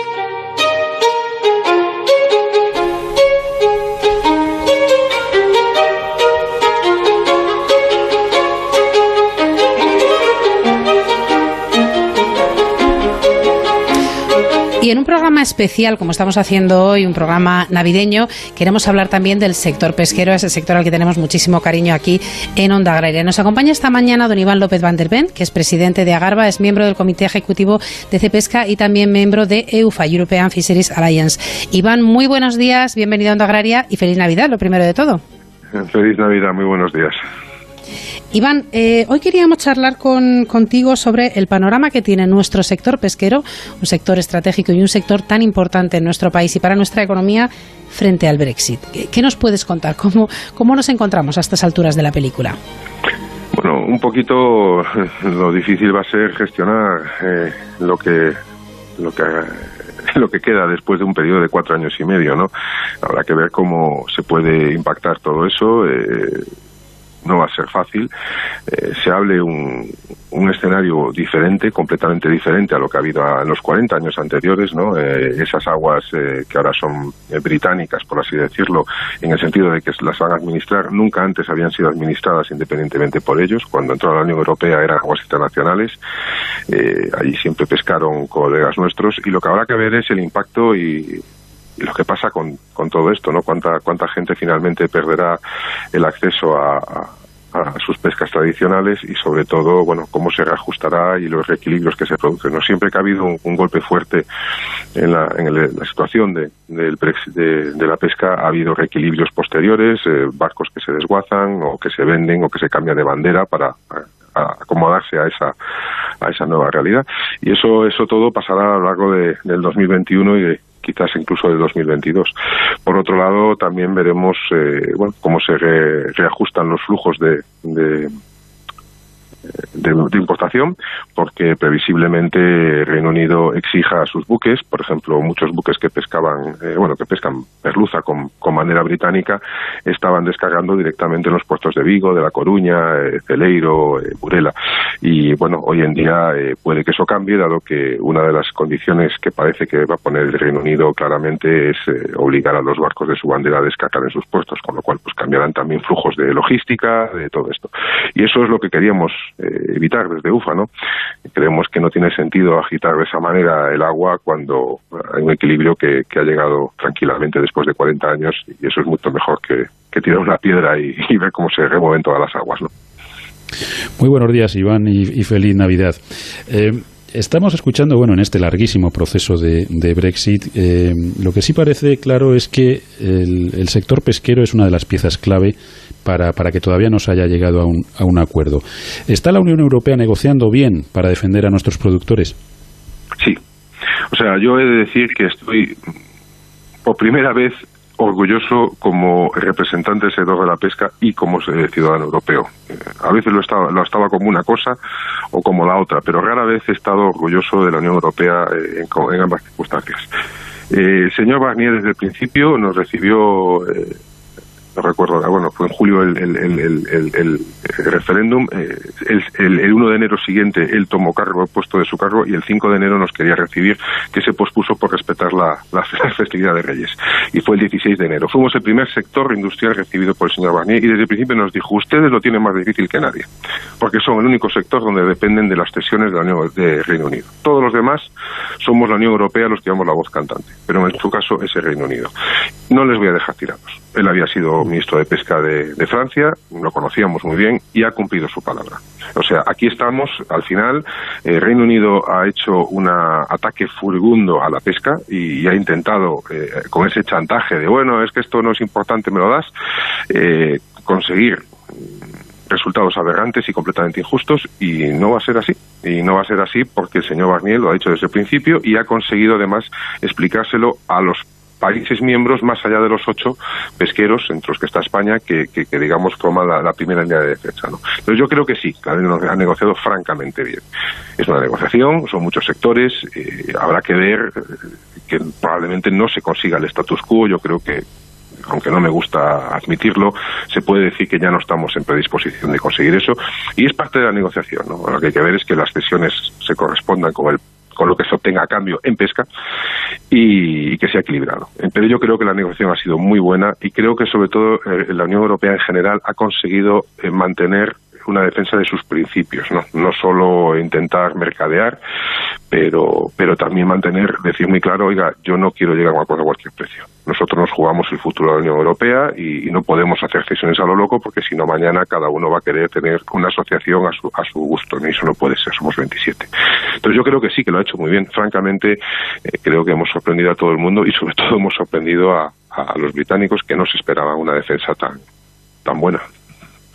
Eh, Iván, los, los británicos, eh, lo conocíamos hace unos días, pues en principio tienen la intención de preparar a la Marina de Guerra para expulsar a los, a los pescadores de, de, sus aguas. Esto, desde luego, no, no creo que ayude mucho al, al proceso. No sé si es una declaración de intenciones o simplemente es una forma de presionar para, para terminar de una forma u otra el, el proceso.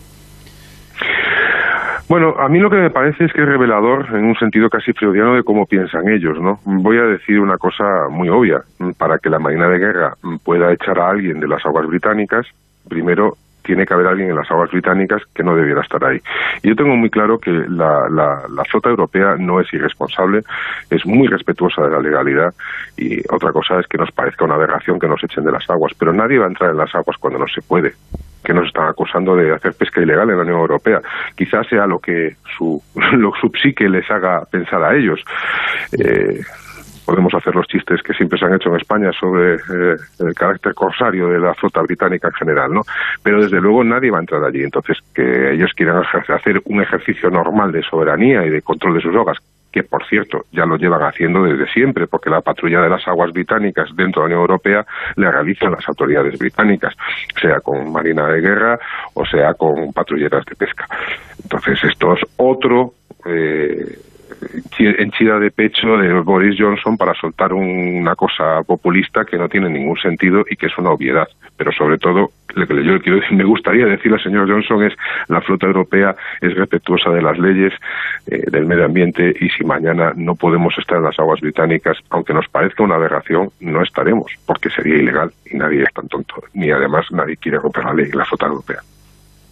Bueno, pues Iván, eh, te agradecemos muchísimo que hayas estado con nosotros esta mañana, que nos hayas presentado tan claramente la fotografía de la situación que tiene el sector pesquero eh, frente a esta situación del Brexit, un sector, como bien nos decías, responsable, profesional y que va a hacer las cosas bien, no tenemos ninguna duda. Esperemos que además 2021 acompañe con éxitos y con un buen año eh, a nuestros pescadores, que lo necesitamos. Iván, muchísimas gracias, como te decía, por haber estado con nosotros esta mañana y hasta otro día, que seguiremos hablando de pesca aquí en Onda Agraria. Un saludo. Muchísimas gracias y de nuevo feliz Navidad a todos. Muchísimas gracias.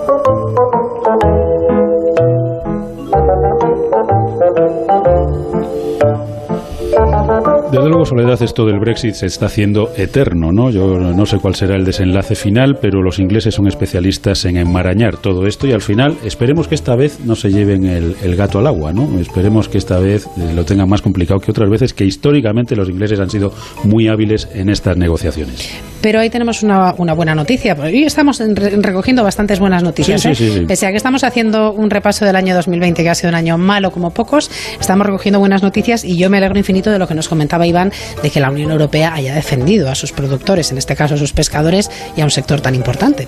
La verdad es que sí, la verdad es que yo creo que todos nos alegramos de que realmente la Unión Europea dé un paso al frente y proteja, como hay que proteger, pues a un sector como es el pesquero. Esperemos que también lo haga en futuras negociaciones con el sector agrario con agricultura y con, ganadería, ¿no? que yo creo que es una asignatura pendiente de, la Unión Europea que muchas veces hemos criticado por ponerla como moneda de cambio en esas negociaciones. ¿no?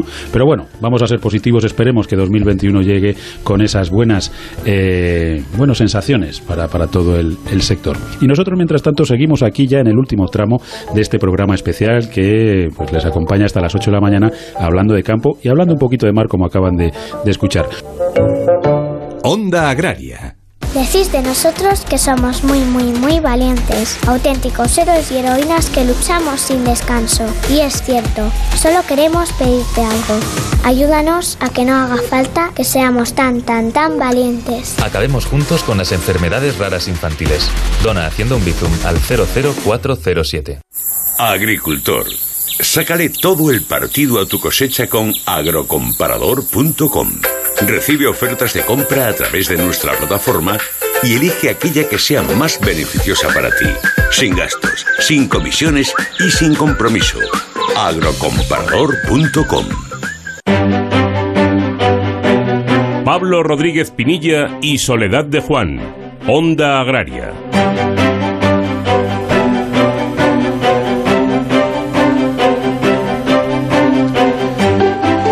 Bueno, pues afrontamos esta recta final ya del programa especial de hoy de, Onda Agraria que desde las 6 de la mañana hasta las 8 pues nos lleva pues para hablar de campo, para conocer cómo se ha ido comportando este 2020 que ya está a puntito de acabar, gracias a Dios, y conocer también un poquito las expectativas que tenemos puestas en 2021. Vamos ahora a charlar con don Pedro Barato, que ya saben todos ustedes es el presidente nacional de Asaja. Don Pedro, muy buenos días, feliz Navidad y como siempre bienvenido a Onda Agraria. Pues igualmente y desde luego este año más que nunca. Feliz Navidad y a ver si pasa ya eh, toda esta tormenta que tenemos, ¿no? Esperemos que sí, ya lo mejor de todo es que ya queda pues muy poquito, ¿no? Apenas una semanita para que despidamos a este nefasto año y que nos enfrentemos pues con esperanza a un nuevo a un nuevo año.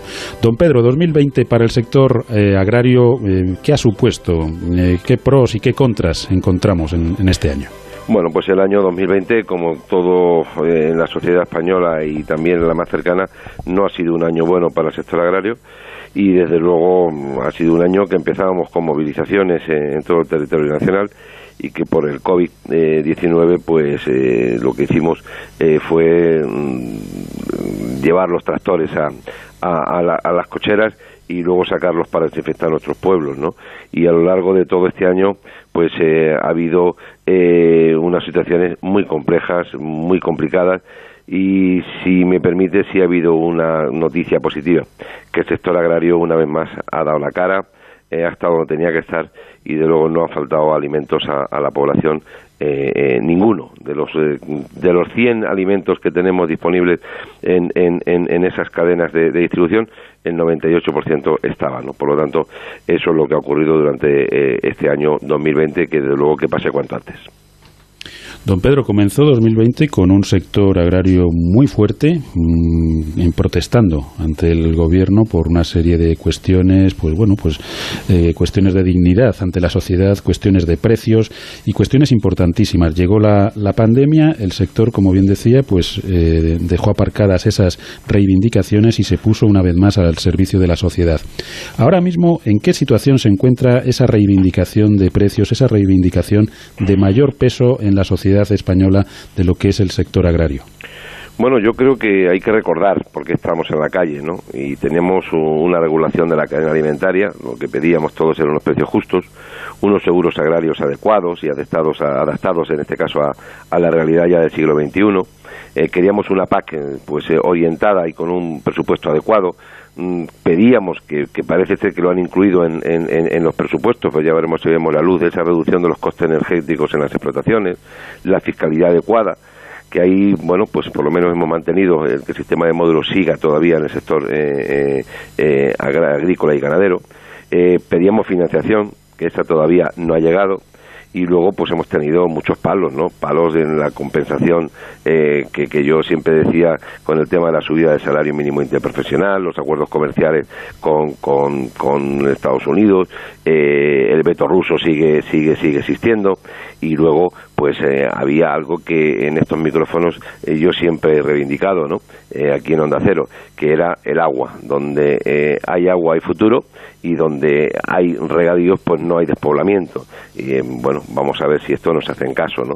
Y luego yo creo que las reuniones en el Ministerio, pues se crearon esas mesas, algunas mesas nos hemos reunido, pero algunas, eh, como Fiscalidad, Empleo y Energía, pues no se ha, no se ha llegado a, reunir nunca, ¿no? Por lo tanto, yo creo que quedan muchos deberes para el 2021 y yo lo resumiría en uno, ¿no? Eh, a ver si una vez por todas el sector agrario no tiene que estar saliendo a la calle para pedir lo que legítimamente y justamente le corresponde, que son unos precios dignos. Pedro, ¿qué tal? Muy buenos días y feliz Navidad, lo primero de todo. Eh, Igualmente. 2020 bueno, ha sido un año muy intenso en todos los sentidos. El sector ha sido responsable, ha estado trabajando. También un año eh, pues muy importante a nivel de, Bruselas. ¿no? Tenemos esas nuevas estrategias de la Comisión del Campo a la Mesa de Biodiversidad 2030, ese primer acuerdo PAC, queda mucho trabajo por delante, por supuesto. Tenemos el Green Deal encima de la mesa. Eh, se presenta un 2021 también eh, con mucho trabajo por delante, ¿no? también en ese sentido, allí en Bruselas. Bueno, mucho trabajo. todavía la PAC estamos intentando enterarnos de, de, de, cómo de cómo va esto, ¿no? Pero yo creo que eh, ese fondo de recuperación que está ahí y yo creo que al sector agrario con lo que representa nuestro país, pues que le llegue apenas un 0,90% eh, por ciento de esos 140.000 millones, creo que eso mm, no es lo suficiente para, para, para el sector, ¿no? Eh, tenemos eh, una nueva PAC que, como bien decías, pues bueno, pues se, hay una palabra nueva ¿eh? que son los ecoesquemas. Vamos a ver en qué consisten y cómo y cómo y, cómo va esto, ¿no? Eh, y luego, pues eh, decías de la granja a la mesa, de, de la granja a la mesa, pero yo creo que se están acordando mucho de la de, de lo que es la mesa y poco de la granja. ¿Eh? porque en ese en ese pacto verde europeo pues hay que dedicar un 10% de tierras agrarias a elementos no productivos, hay que eh, dedicar del 25% del total de la superficie agraria eh, tiene que ser ecológica en el 2030, hay una reducción del 20% de los, los abonos, el 50% de los fitosanitarios, o sea, Hay que hacer muchas más cosas con menos dinero y por lo tanto eso no es lo que lo que nosotros hemos solicitado en estas en estas en estas manifestaciones, ¿no? Y luego yo creo que hay un debate nacional derechos eh, sí o derechos no, regiones sí o y cuántas, eh, agricultor genuino, pluriactivo, eh, limitar el pago a las explotaciones, en cuánto, de qué manera, el empleo cómo va a ser, cómo no va a ser. yo creo que todo ese tipo de cosas queda mucho trabajo, muchísimo trabajo para hacer. Y, y volvemos a lo de siempre. Siempre decimos que esto lo vamos a hacer mucho más fácil y con esto lo único que vamos a conseguir es hacer las cosas mucho más difíciles. Don Pedro, nos queda un minutito, pero sí me gustaría eh, comentar con usted. Hace unas semanas que eh, tuvimos aquí en Onda Agraria a Milagros Marcos, secretaria nacional a nivel de Agricultura del Partido Popular, y se quejaba, aparte de las cuestiones de presupuesto, que evidentemente lo, tildó de indigno y de tomadura de pelo, eh, se quejaba de cómo está llevando el Ministerio, el Gobierno, la negociación de los planes estratégicos nacionales. desde Asaja, ¿qué, ¿qué opinión les merece cómo se está negociando esas, bueno, pues esas puestas en común del, sector, de, todas las comunidades autónomas, para sacar adelante unos documentos tan importantes como son los del Plan Estratégico Nacional. Bueno, yo respeto a la señora Milagros, que ha hecho un trabajo bastante bueno estos días con todo el tema de, del tema de los impuestos a las bebidas, en este caso eh, azucaradas, que esta gente decía, eh, que al final es un impuesto recaudatorio y que nada tiene que ver con este tipo de cosas. Y al final, quien más ha podido, pues algunos los han quitado, otros han quedado puestos ahí, pero desde luego esos planes estratégicos es, es, es la columna vertebral de la futura negociación, pero nosotros al día de hoy no conocemos en qué consisten estos planes eh, o este plan nacional y desde luego si a cada comunidad autónoma le decimos eh, lo que quiere oír, yo creo que la política tiene que ser nacional y luego ir cayendo poco a poco para que las comunidades autónomas, desde luego, después del esfuerzo que se ha hecho a lo largo de tanto tiempo, pues no vean disminuidos, en este caso, lo que son sus pretensiones fundamentalmente económicas, ¿no? Bueno, pues estaremos desde luego atentos a, todo lo que vaya sucediendo en torno a estas cuestiones fundamentales a lo largo de 2021 para, bueno, esto es sembrar para recoger. Al final, lo que podamos hacer ahora bien, desde luego lo, agradeceremos cuando tengamos en marcha la, la, PAC a partir de 2023. Don Pedro Barato, presidente nacional de Asaja, muchísimas gracias por habernos acompañado. Que tengan una feliz salida y entrada de, de año y esperemos, esperemos que 2021 desde luego sea un mejor año para todos. Un abrazo y hasta otro día. Hasta otro día y igualmente para ustedes y para todo el campo español que, que las cosas vayan un poco mejor. Feliz Navidad y próspero año nuevo. Fertiberia, líder en fertilizantes, le acerca la información de los mercados agrícolas.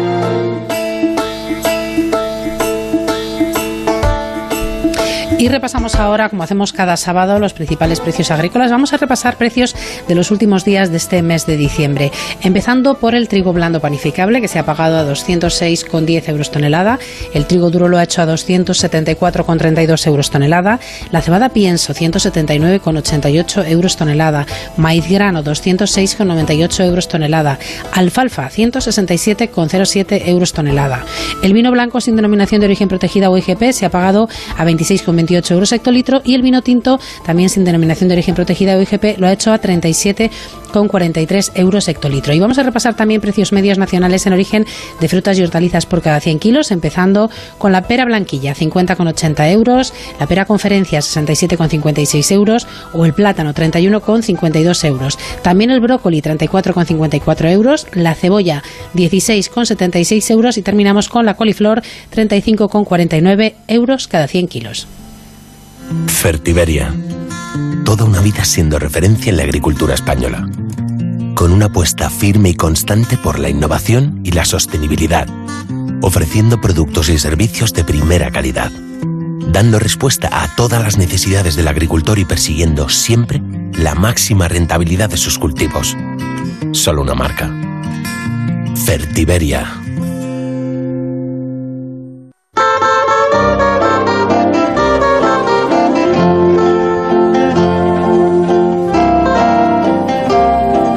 Bueno, ya a puntito de terminar el programa, nos queda por conocer la información meteorológica y esa es una tarea de la que se ocupa cada sábado en Onda Agraria Jorge Ron para que todos salgamos seguros al campo. Agroseguro te ofrece el tiempo en el campo.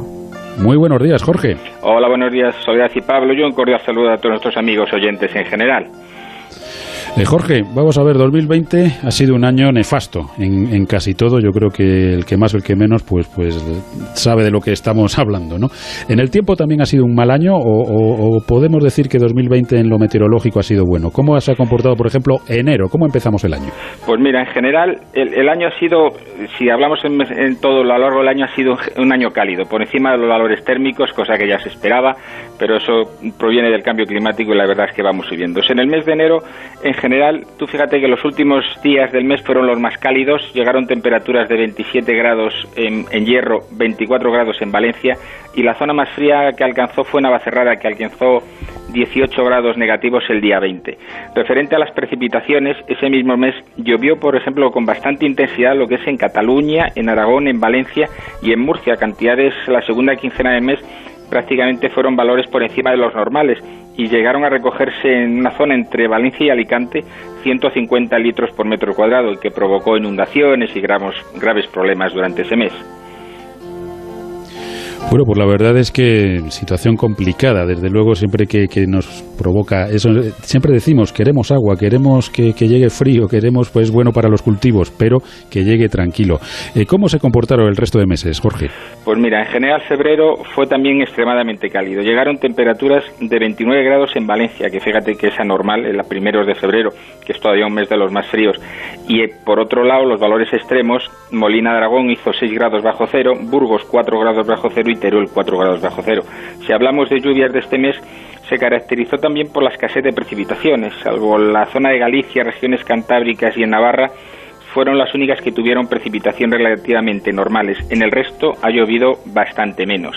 De cara al mes de marzo, pues otra vez de nuevo un mes muy variable, de frente de unas zonas a otras en el respecto a los valores térmicos. No podremos decir que ha sido un mes de los cálidos, aunque sí se llegaron máximas de 31 grados en Sevilla durante la primera quincena del mes.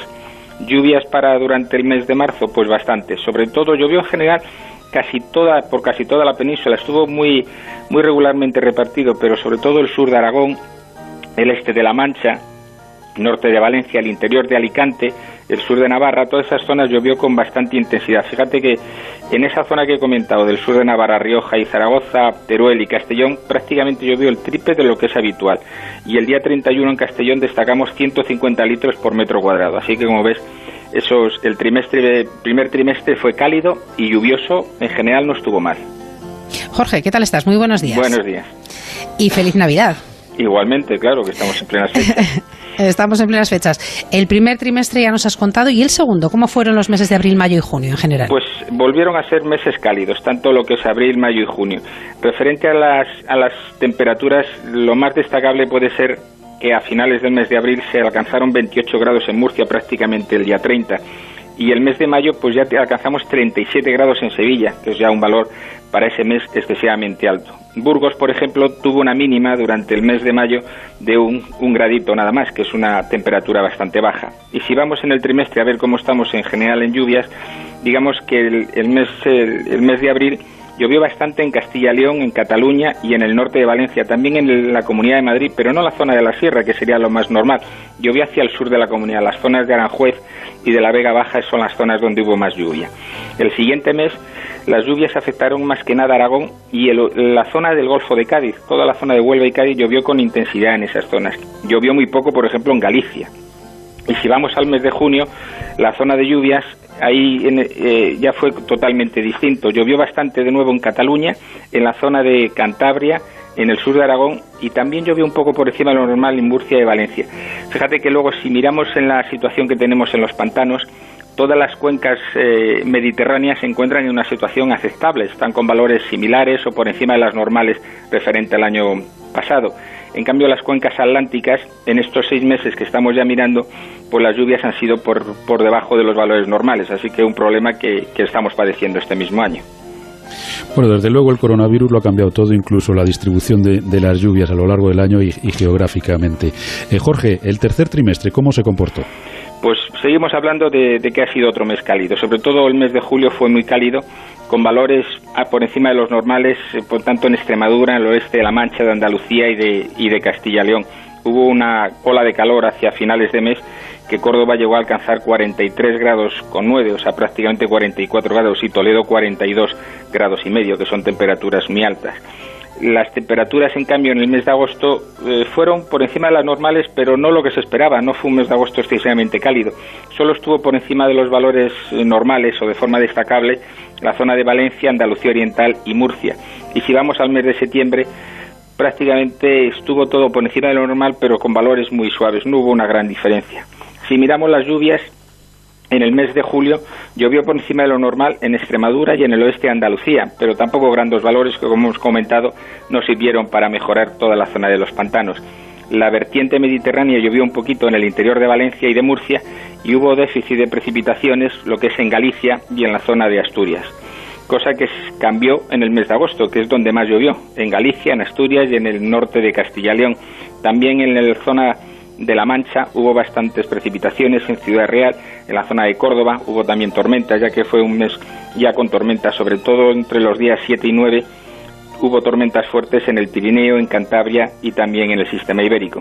Y el mes de septiembre la lluvia más abundante fue entre el 6 y el 10 y el, entre el 17 y el 22 llegaron a recogerse 63 litros en Ibiza y 62 litros en Navacerrada el día 7. Así que como ves, otra vez las precipitaciones muy regularmente repartidas, pero bueno, escasas, que era lo normal, y las temperaturas altas. Y ya entraríamos, Jorge, en el último de los trimestres en el que nos encontramos. Exacto, este último trimestre vuelve a ser cálido por encima de los normales. Hay que pensar que octubre y noviembre han sido bastante más cálidos de lo normal. El mes de noviembre inclusive ha batido uno de los récords sobre temperaturas medias por encima de los normales sobre la península, en toda la península. Se registraron valores también por encima de los 30 grados, sobre todo en Andalucía, en la zona del oeste de La Mancha, de Extremadura. Esos valores térmicos, tanto los dos meses han sido por, por encima de los normales y las precipitaciones muy regularmente repartidas, pero en general por debajo, salvo el mes de noviembre que se ha llovido un poquito más en la zona de Galicia, sobre todo en el oeste de Galicia por diferentes sistemas frontales, en el resto ha sido las lluvias por debajo de los normales. Seguimos manteniendo esa, esa falta de agua, sobre todo en la vertiente atlántica, que durante este mismo mes que estamos ya terminando, diciembre, se mantiene, salvo que haya a última hora alguna chuchón, la verdad es que sigue siendo esa cuenca, la vertiente atlántica, muy deficitaria en precipitaciones, que genera, puede generarnos problemas, ya que las cuencas del Guadiana y Guadalquivir son las que tienen los pantanos más grandes, donde acumulan más cantidad de agua, sobre todo para las épocas en que pueda haber sequía. Bueno, pues hasta aquí el repaso que hemos hecho con, con Jorge, pues hasta de, de, de, lo que ha sido 2020. ¿Seremos capaces, Jorge, mañana de hacer una previsión para 2021? Pues haremos una previsión, la haremos eh, de forma optimista porque hay que intentar que, que, bueno que el 2021 no sea tan nefasto y tan tan desagradable desde el punto de vista de la salud, de la economía, de la agricultura y prácticamente de todo. Yo creo que a poco que pongamos interés y que algo nos ayude, tiene que ser un poco mejor. Pues mañana nos cuentas. Un abrazo, Jorge. Un abrazo y hasta mañana. Amaneces antes que el sol y conviertes la tierra en frutos y superas plagas, heladas, pedrisco y cada día empiezas de nuevo. Eres de una naturaleza especial. Por eso hay un seguro especial para ti. Y ahora es el momento de contratar tu seguro de uva de vino. Agroseguro. Más que un seguro. Y recuerden que ahora es el momento de contratar el seguro de herbáceos.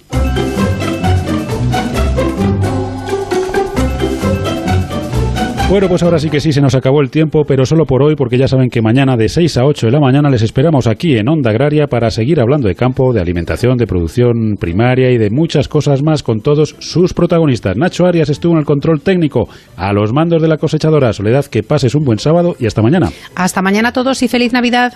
Ya saben que Onda Agraria es el programa para los que trabajan en el campo y para aquellos a los que les gustaría hacerlo. Nos vamos y recuerden que estén donde estén, díganlo. Yo escucho Onda Agraria. Les esperamos mañana domingo de 6 a 8 de la mañana aquí en Onda Cero, en Onda Agraria, para ser los únicos en hablar de campo. ¡Feliz Navidad!